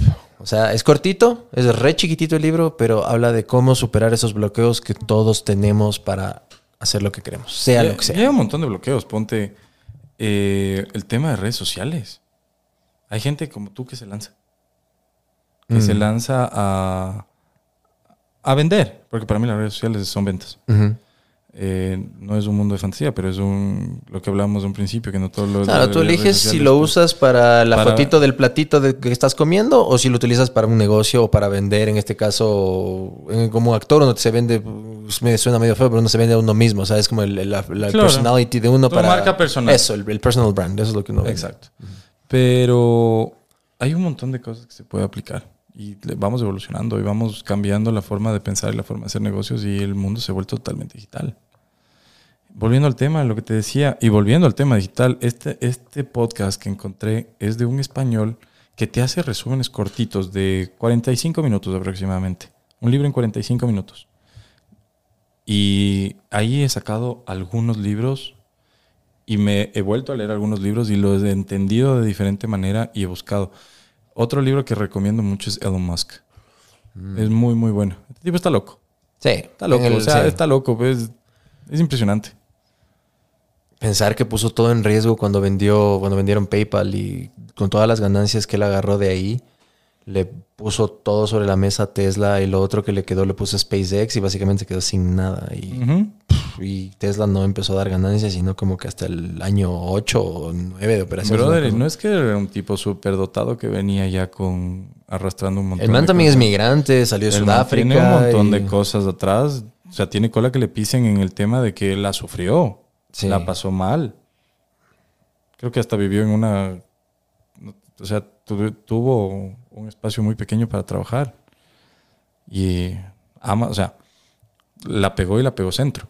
Ahora se ha convertido más en una figura muy controversial por el tema desde que adquirió Twitter y todo eso. Es como que le están poniendo la... Es que el problema es que Estados Unidos de todo se politiza. eh, Desde usar la mascarilla, que, que, que- que- que left and right y que si eres far right. Eso todo, es- todo es un pedo. Pero la cosa es que el man ya le pusieron ahora la chapa de que es far right y que es un racista y que es también como... Básicamente Pero el man era uno como tú y yo ahorita. el man era en cambio re liberal, era un héroe de todos los de la izquierda porque estaba en Silicon Valley, porque era de toda esa onda y se mudó a Texas y ahora lo odian porque se mudó a Texas. Entonces, es, es- es- hay mucha Porque polaridad. Yo te voy a decir un tema de Texas. Texas. Es el estado, uno de los estados más lindos que tiene Estados Unidos. Eso siempre he escuchado, nunca he estado ahí, pero dicen que la gente Te es muy amigable, es muy que linda. vayas y vayas a Austin. Es el nuevo Silicon Valley. Es impresionante. Pero bueno, también fuiste a una ciudad que también era la, la más liberal de, de Texas. Brother, ¿no? esa cosa ya es. Ya no, no tiene nombre. Tengo un buen amigo en común que vive allá. Eh, no sé si te acuerdas del Andrés Cruz. Un muy inteligente, muy pilas. Él vive ahí, trabaja ahí. Eh, y un primo mío vive ahí. Entonces, cuando yo fui a Austin, yo tenía el recuerdo de cuando yo era pequeño haber ido a Austin y ver una ciudad fea. Brother, y cuando regresé era. ¡Wow! ¿Qué pasó aquí? Mujeres guapísimas, la ciudad espectacular. O sea, era. Cuidado con el comentario. Ahora vas a dormir en el, en el sofá si, si- No, si no, no, escuchan no, esas cosas. Franches, aquí le estamos cuidando, todo está bien. O sea, gracias a Dios, mi novia no es celosa en esos temas. Eso, muy bien. Entonces. Segura de ella misma. Segura de ella misma. No, la- una linda guagua. ¿Cómo le molestar? No, sí. La verdad es que sí. Estoy muy afortunado en tener la, per- la persona que está al lado mío en este momento. La verdad. De La verdad, acuerdo. la verdad. Lo puede conocer, estoy de acuerdo. Entonces, te digo, gente bonita, mujeres espectaculares. Eh, la gente, sí, son muy, muy liberales, extremadamente liberales. Y me voy con estos locos unos días a Austin y eh, te da ganas de quedarte, no, no te da ganas de volver nunca. O sea, dices, tengo que volver acá porque... Ahora el pedo de Austin es que llegó tanta gente de California que inflaron el mercado y está estúpidamente caro, casi al casi Pero como California. que, pero verás que se prepararon muy bien. Yo cuando estuve ahí estaban terminando de construir el edificio de Google. Ya estaba Oracle ahí. Pero yo te hablo, alguna- te hablo en como tema ciudad. rent, te hablo el tema de las rentas y de- o sea, se acabó La el- gente la estaba oferta. pagando huevos, nada, nada. Y llegaba la gente que de la pandemia que se mudó yo a, conozco este caso. a Austin y empezaron a pagar precios de California. Escucha este caso. Un amigo, un amigo gringo allá, compra una casa en creo que fue 100 mil dólares. No, ni vergas, muy barato. Espérate, él vivía en Austin antes del boom. Ajá. Yo me quedé en esa casa. Le remodeló toda la cosa. En tres años que pasaron, porque son tres años, yo me fui a mi cumpleaños 30, esa casa ya se valorizó a medio millón. En tres añitos. 5X. Tal cual. Para conseguir un departamento en Austin, la gente sé que está pagando. Ahorita está entre tres- 2000 y 3000. Un arriendo. Dependiendo de dónde está, 10 mil, creo yo. No, ni Nueva York cuesta 10 mil. No, No. si en Nueva York te cuesta. Depende de dónde estás. O sea, sí hay de 10 mil, pero el promedio no es 10 mil. Ah, no, promedio no. Promedio sí estás. entre- No, espérate. Ahorita en Nueva York el promedio es como 4 mil. Sí, pero verás que mucha gente en Nueva York bajó a la Florida. Sí, full gente se fue a Florida también. Entonces no también los tax. precios de Nueva York bajaron. Eso también tienes que tener en cuenta. Poquito, pero ya Sí, volvió a un subir. poquito, pero ha bajado. En cambio, la Florida se disparó por el tema de los impuestos. ¿Y qué es lo que pasa en Texas? Lo mismo. No tienes impuesto sobre lo que, El Estado. lo que ganas, Ajá. solo sobre lo que gastas. Sí, solo pagas el federal. Claro, Solo o sea, pagas el federal. Sí, pero pagas el federal, pero el, el, el state Pero lo que no ganas, Sí. nadie te puede tocar lo que ganas. O sea, X gané y no me molesten. Y son cosas creo que deberíamos aprender, verás. Sí. Sí, ese boom de inversiones en Texas y en Florida ahorita de empresas de finance, de tech, de todas estos, de estas ramas, por justo este, este, este, este estímulo tributario. Y es algo que en lo que a mí me compete o a lo que a mí le, le he pasado los últimos 10 años de mi vida, que ha sido el tema actuación, entretenimiento, show business. En este país estoy enamorado del Ecuador. Me parece un país muy top. Después de haber estado tantos años afuera, cuando vine después de la pandemia y pude turistear un poco, porque eso es algo que siempre me avergüenzo de admitir, no conozco mucho este país, casi Me no conozco nada. Me contaste. Entonces me quedé con la boca abierta. Decía, ay, jue, puta, este país es muy chévere, qué Pasaste locaciones". más allá de Ibarra. Literal. Creo que llegaste al pailón del diablo. Hasta ahora no conozco el Oriente. Bueno, hay full cosas que no conozco. Yo soy algún rato espero conocer el resto del país. No conozco Loja, Cuenca, de cosas. Pero yo pensaba en temas pro- producciones cinematográficas. Decía, en este país puedes ofrecerles a, a la industria, a Hollywood, todo. Los manes se tienen que ir a Canadá porque es más barato. Graban a veces en, en Atlanta o en ciudades donde les dan esos estímulos que no cobran mucho. Porque grabar en California es un lujo, es un exceso. En el Ecuador, con todo lo que tenemos, brother, podríamos ofrecerle todas las locaciones, todas las regiones, Costa, Todo. Sierra Oriente, Galápagos, y que vengan a grabar todo acá y quitarles los impuestos. Y sería un boom de inversión en este país. Verás, Pero hoy regresé, hoy en la mañana me fui a Cayambe. ¿Ya? ¿Y por qué no me trajiste un quesito de ojo, un bizcocho, algún cariñito, algo? Porque dices que la dieta te tiene jodido, hermano. Entonces no, no, no puedo entrar a eso después de tener podcast con... Después de tener Ve, un podcast... me remito. Enfócame aquí, Ismael. Es mi papá. Ah, no, decía la ley, decía la ley, esa es la novia. Ya está, marca ahí timbrando. A ver, ¿dónde estás, Pablo Andrés? Es mi viejo. Eh, teniendo en cuenta que me fue a, a, a Cayambe y que tú eres todo chico fitness y que, y que nuestro amigo invitado anterior fue José Andrés Puente. José Andrés Puente. La verdad me olvidé perdón, la próxima te traigo. Brother, me voy a Cayambe, a una a un, a un sitio que donde fuimos a ver nuestros perros. Ya. Brother, y regresaba y solo veía la, la vegetación y solo veía los paisajes y solo veía en el país que estamos. Y digo, somos unos imbéciles. Es demasiado top este país. Somos unos imbéciles. Nos falta marketing. Eh, países como Costa Rica, que es muy lindo. Perú. Y, pero Perú no conozco, pero la comida me, me recontra explota la cabeza, es deliciosa, pero tiene demasiado comida- marketing. Eh, pues, a eso voy, la comida de Ecuador es puta. Y eh, nuestra está haciendo comida, baba, es nuestra co- deliciosa. nuestra gastronomía es top, espectacular. Es lo máximo. Este país es demasiado top y nos falta creernos. Like, Yo te digo, yo estoy en la marketing. industria de los alimentos y nuestra carne no le pide favor a ninguna. ¿En serio? Ni a la. Argentina. No te podría dar por hecho en la Argentina. Aquí nunca llega comida. Recién está llegando carne argentina. Ya. Antes llegaba carne uruguaya, pero a mí, a mi punto de vista, me quedo con lo nuestro. Con un montón. Y tenemos una diversidad de comidas y una diversidad de cosas. De que- vegetales, de frutas, de todo, vegetales, colores, frutas, olores, sabores. Es, es una cosa de volverse loco. Sí. Impresionante. Pero, mm, pero no aprovechamos. No hay un liderazgo y no dejan que se invierta y que hagan cosas. Perú, lo que hizo con la marca Perú. Porque Perú se volvió una marca. Sí. Todo el mundo ve ese logo y O sabe sea, lo ¿Qué es Perú? No tenemos nada que nos represente. Tenemos las Islas Galápagos. Tenemos el oriente ecuatoriano. Tenemos nuestras playas que son espectaculares. La sierra. Irónicamente, en, en- hablando otra vez de, Estados Unidos, en Silicon Valley, en el Ecuador, hay un, hay un nicho en, ese, en, ese, en esa parte de, de- California donde el oriente ecuatoriano es muy conocido, pero es en el boca a boca, no porque hacen marketing aquí el gobierno, ni el Ministerio de Turismo, ni nada.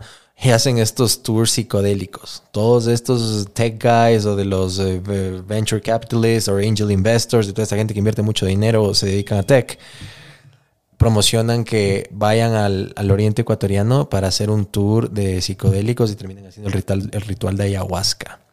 ¿Ya? Entonces esto es algo que se promociona full en esos círculos y en esos ambientes en Silicon Valley. ¿Ya? Entonces, eh, por último, aprovechemos de eso también. O sea, si es algo que cada vez está, el tema del uso de los psicodélicos se está socializando cada vez más y se ha demostrado que puede servir para tratar depresión o para tratar un montón de cosas con la gente, pues utilicemos temas todas de las cosas. ayahuasca, temas de... O sea, todo lo que es natural aquí en el Ecuador lo Todo lo que y eso- ¿Por qué no hacerlo? O sea, brother, te invito algún día que te vayas al Tena. Qué lindo que es. Da pena y ver que hay mucha minería ilegal. Mm. O sea, duele. Eso también es por Ibarra, ¿no? Si no me... No, brother, estás más perdido que... No, no, no, no. Estás no, más no. perdido que pingüino en ¿no? A Bolivia. ver, a ver, a ver. No digo que el, el Tena es por Ibarra, me refiero que por Ibarra hay una ciudad que se llama Buenos Aires, no sé qué se llama Buenos Aires, donde Sí. hay mucha minería ilegal, eso es por Sí. Ibarra. Eso es por Ibarra. Ya, eso iba, ya, que me puteen. Claro, es que nos viene y nos dice Tena, que el Tena está Ibarra. cerca de Ibarra. Casi me muero. No, no, el Tena. Estuvimos en el Tena hace poco tiempo. Eh, nos fuimos un fin de semana y nos fuimos a hacer rafting. Y nos explicaban de todo el tema de la minería ilegal. Y les ves a las mineras ilegales ahí con los. con toda la maquinaria y les vale. Mm. Y eso está financiado y, y no hay control y las autoridades locales igual saben. y- o sea, y están destruyendo nuestro país. En vez de ayudar al país a que crezca, ayudarnos a todos, siempre se llevan poquitos. Eres una persona que ha demostrado en esta conversación o, me queda que has crecido muchísimo como persona. Sabes que te quiero mucho, te aprecio mucho, tengo mucho respeto y veo que has crecido muchísimo no solo en el ámbito personal, laboral, empresarial y todo. Pero puede haber gente que, esté escuchando esto y, y tal vez haya tenido ese deseo de, de emprender, de empezar su propio negocio. Tal vez en la pandemia perdieron el trabajo, tal vez están reventándose la cabeza pensando qué hacer. ¿Qué le podrías decir a esa gente que quiere o está saliendo de la universidad, que quiere emprender, que quiere empezar algo? ¿Qué les podrías decir? Yo sé, yo sé, yo sé. Que metan huevos. Así se va a llamar. el- Sí, que metan huevos. La verdad. Ve, brother. El meter huevos es, es, de esa, es de esa forma de estar cansado y levantarte. Es de esa forma de ya no querer saber de nada y, y buscar un objetivo y, y quererte lo suficiente para, para llegar a, a donde quieres o buscar el camino de donde quieres. A veces ni siquiera sabes qué quieres.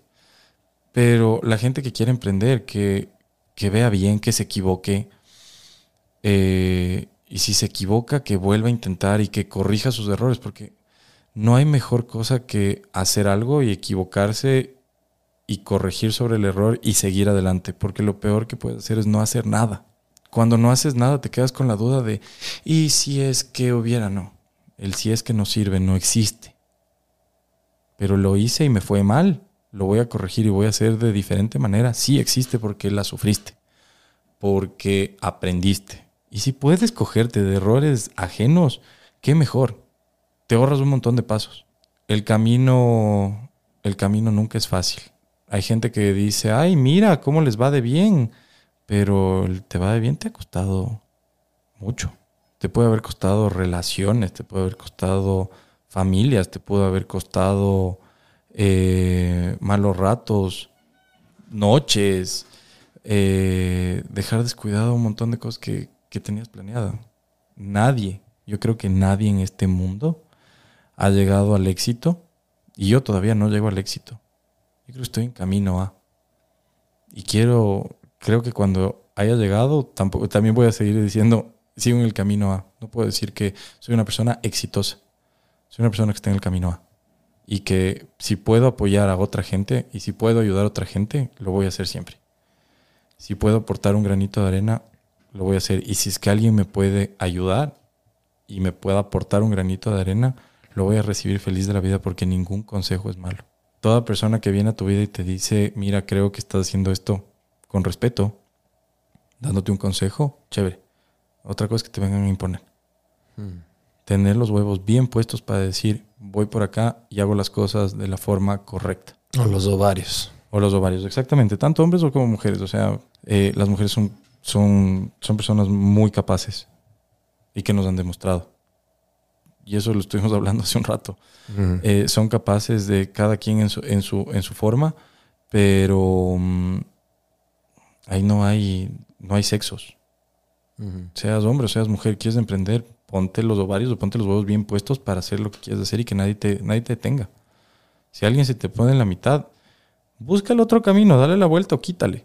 Si pudieras hablar con el Pablo Andrés de ahorita, con tus 33, que tenía 18 años, ¿qué le dirías? Te caería una puteada que no te dice. te juro. O sea, le diría, mijito, despierta. Busca por este lado, anda, conoce, cáete diez veces más. Sal de este país, recopila ideas y vuelve. Y vuelve a hacer todo otra vez. Equivócate un poco más. No te acomodes. No te acomodes. Como alguna vez me dijeron, levanta el culo y lárgate a trabajar. Me parece perfecto cerrar en esa, con esa nota y con esa frase. ¿Dónde te puede encontrar la gente? ¿Dónde te pueden seguir? ¿Dónde te pueden encontrar? Me pueden seguir en mis redes si es que quieren. La verdad no, no estoy aquí para, para aumentar seguidores, sino para hablar un poco, eh, contar un poco de experiencias. Me pueden seguir como Pamin89. En Instagram no tengo más redes. Eh, les invito, en verdad, a que vayan y conozcan la bifería. Les va a encantar. Les invito a que vayan y conozcan Papatas y La Milagrosa. Nos pueden seguir como La Bifería Carnicería. Nos pueden seguir como Papatas Fries and Toppings. y nos pueden seguir como la Milagrosa Vallagromiro. Esos son nuestros sitios. Les invito a que conozcan, que prueben, que se den el gustito de conocer nuestra comida, que se den el gustito de probar nuestras papas, que se den el gustito de probar nuestros deliciosos cortes y nuestros espectaculares burritos. Entonces, están bienvenidos. Estás bienvenido. Queda una cita pendiente. Perfecto. Queda un almuerzo pendiente. Acá con mi boda igual. De una. Entonces, bueno, gracias por la invitación. No, gracias a ti. Gracias por el tiempo tal vez pudimos hablar mucho de diversos temas. Eh, ha sido muy agradable, ha sido muy bonito reencontrarnos después de mucho tiempo y poder tratar temas interesantes. Espero que a la gente le guste y, y bueno, les esperamos. Gracias, hermano. A ti. Un abrazo. Nos vemos la próxima. Gracias. Gracias. Chao. Y es el abogado del diablo, viste tú. Él quiere conocer.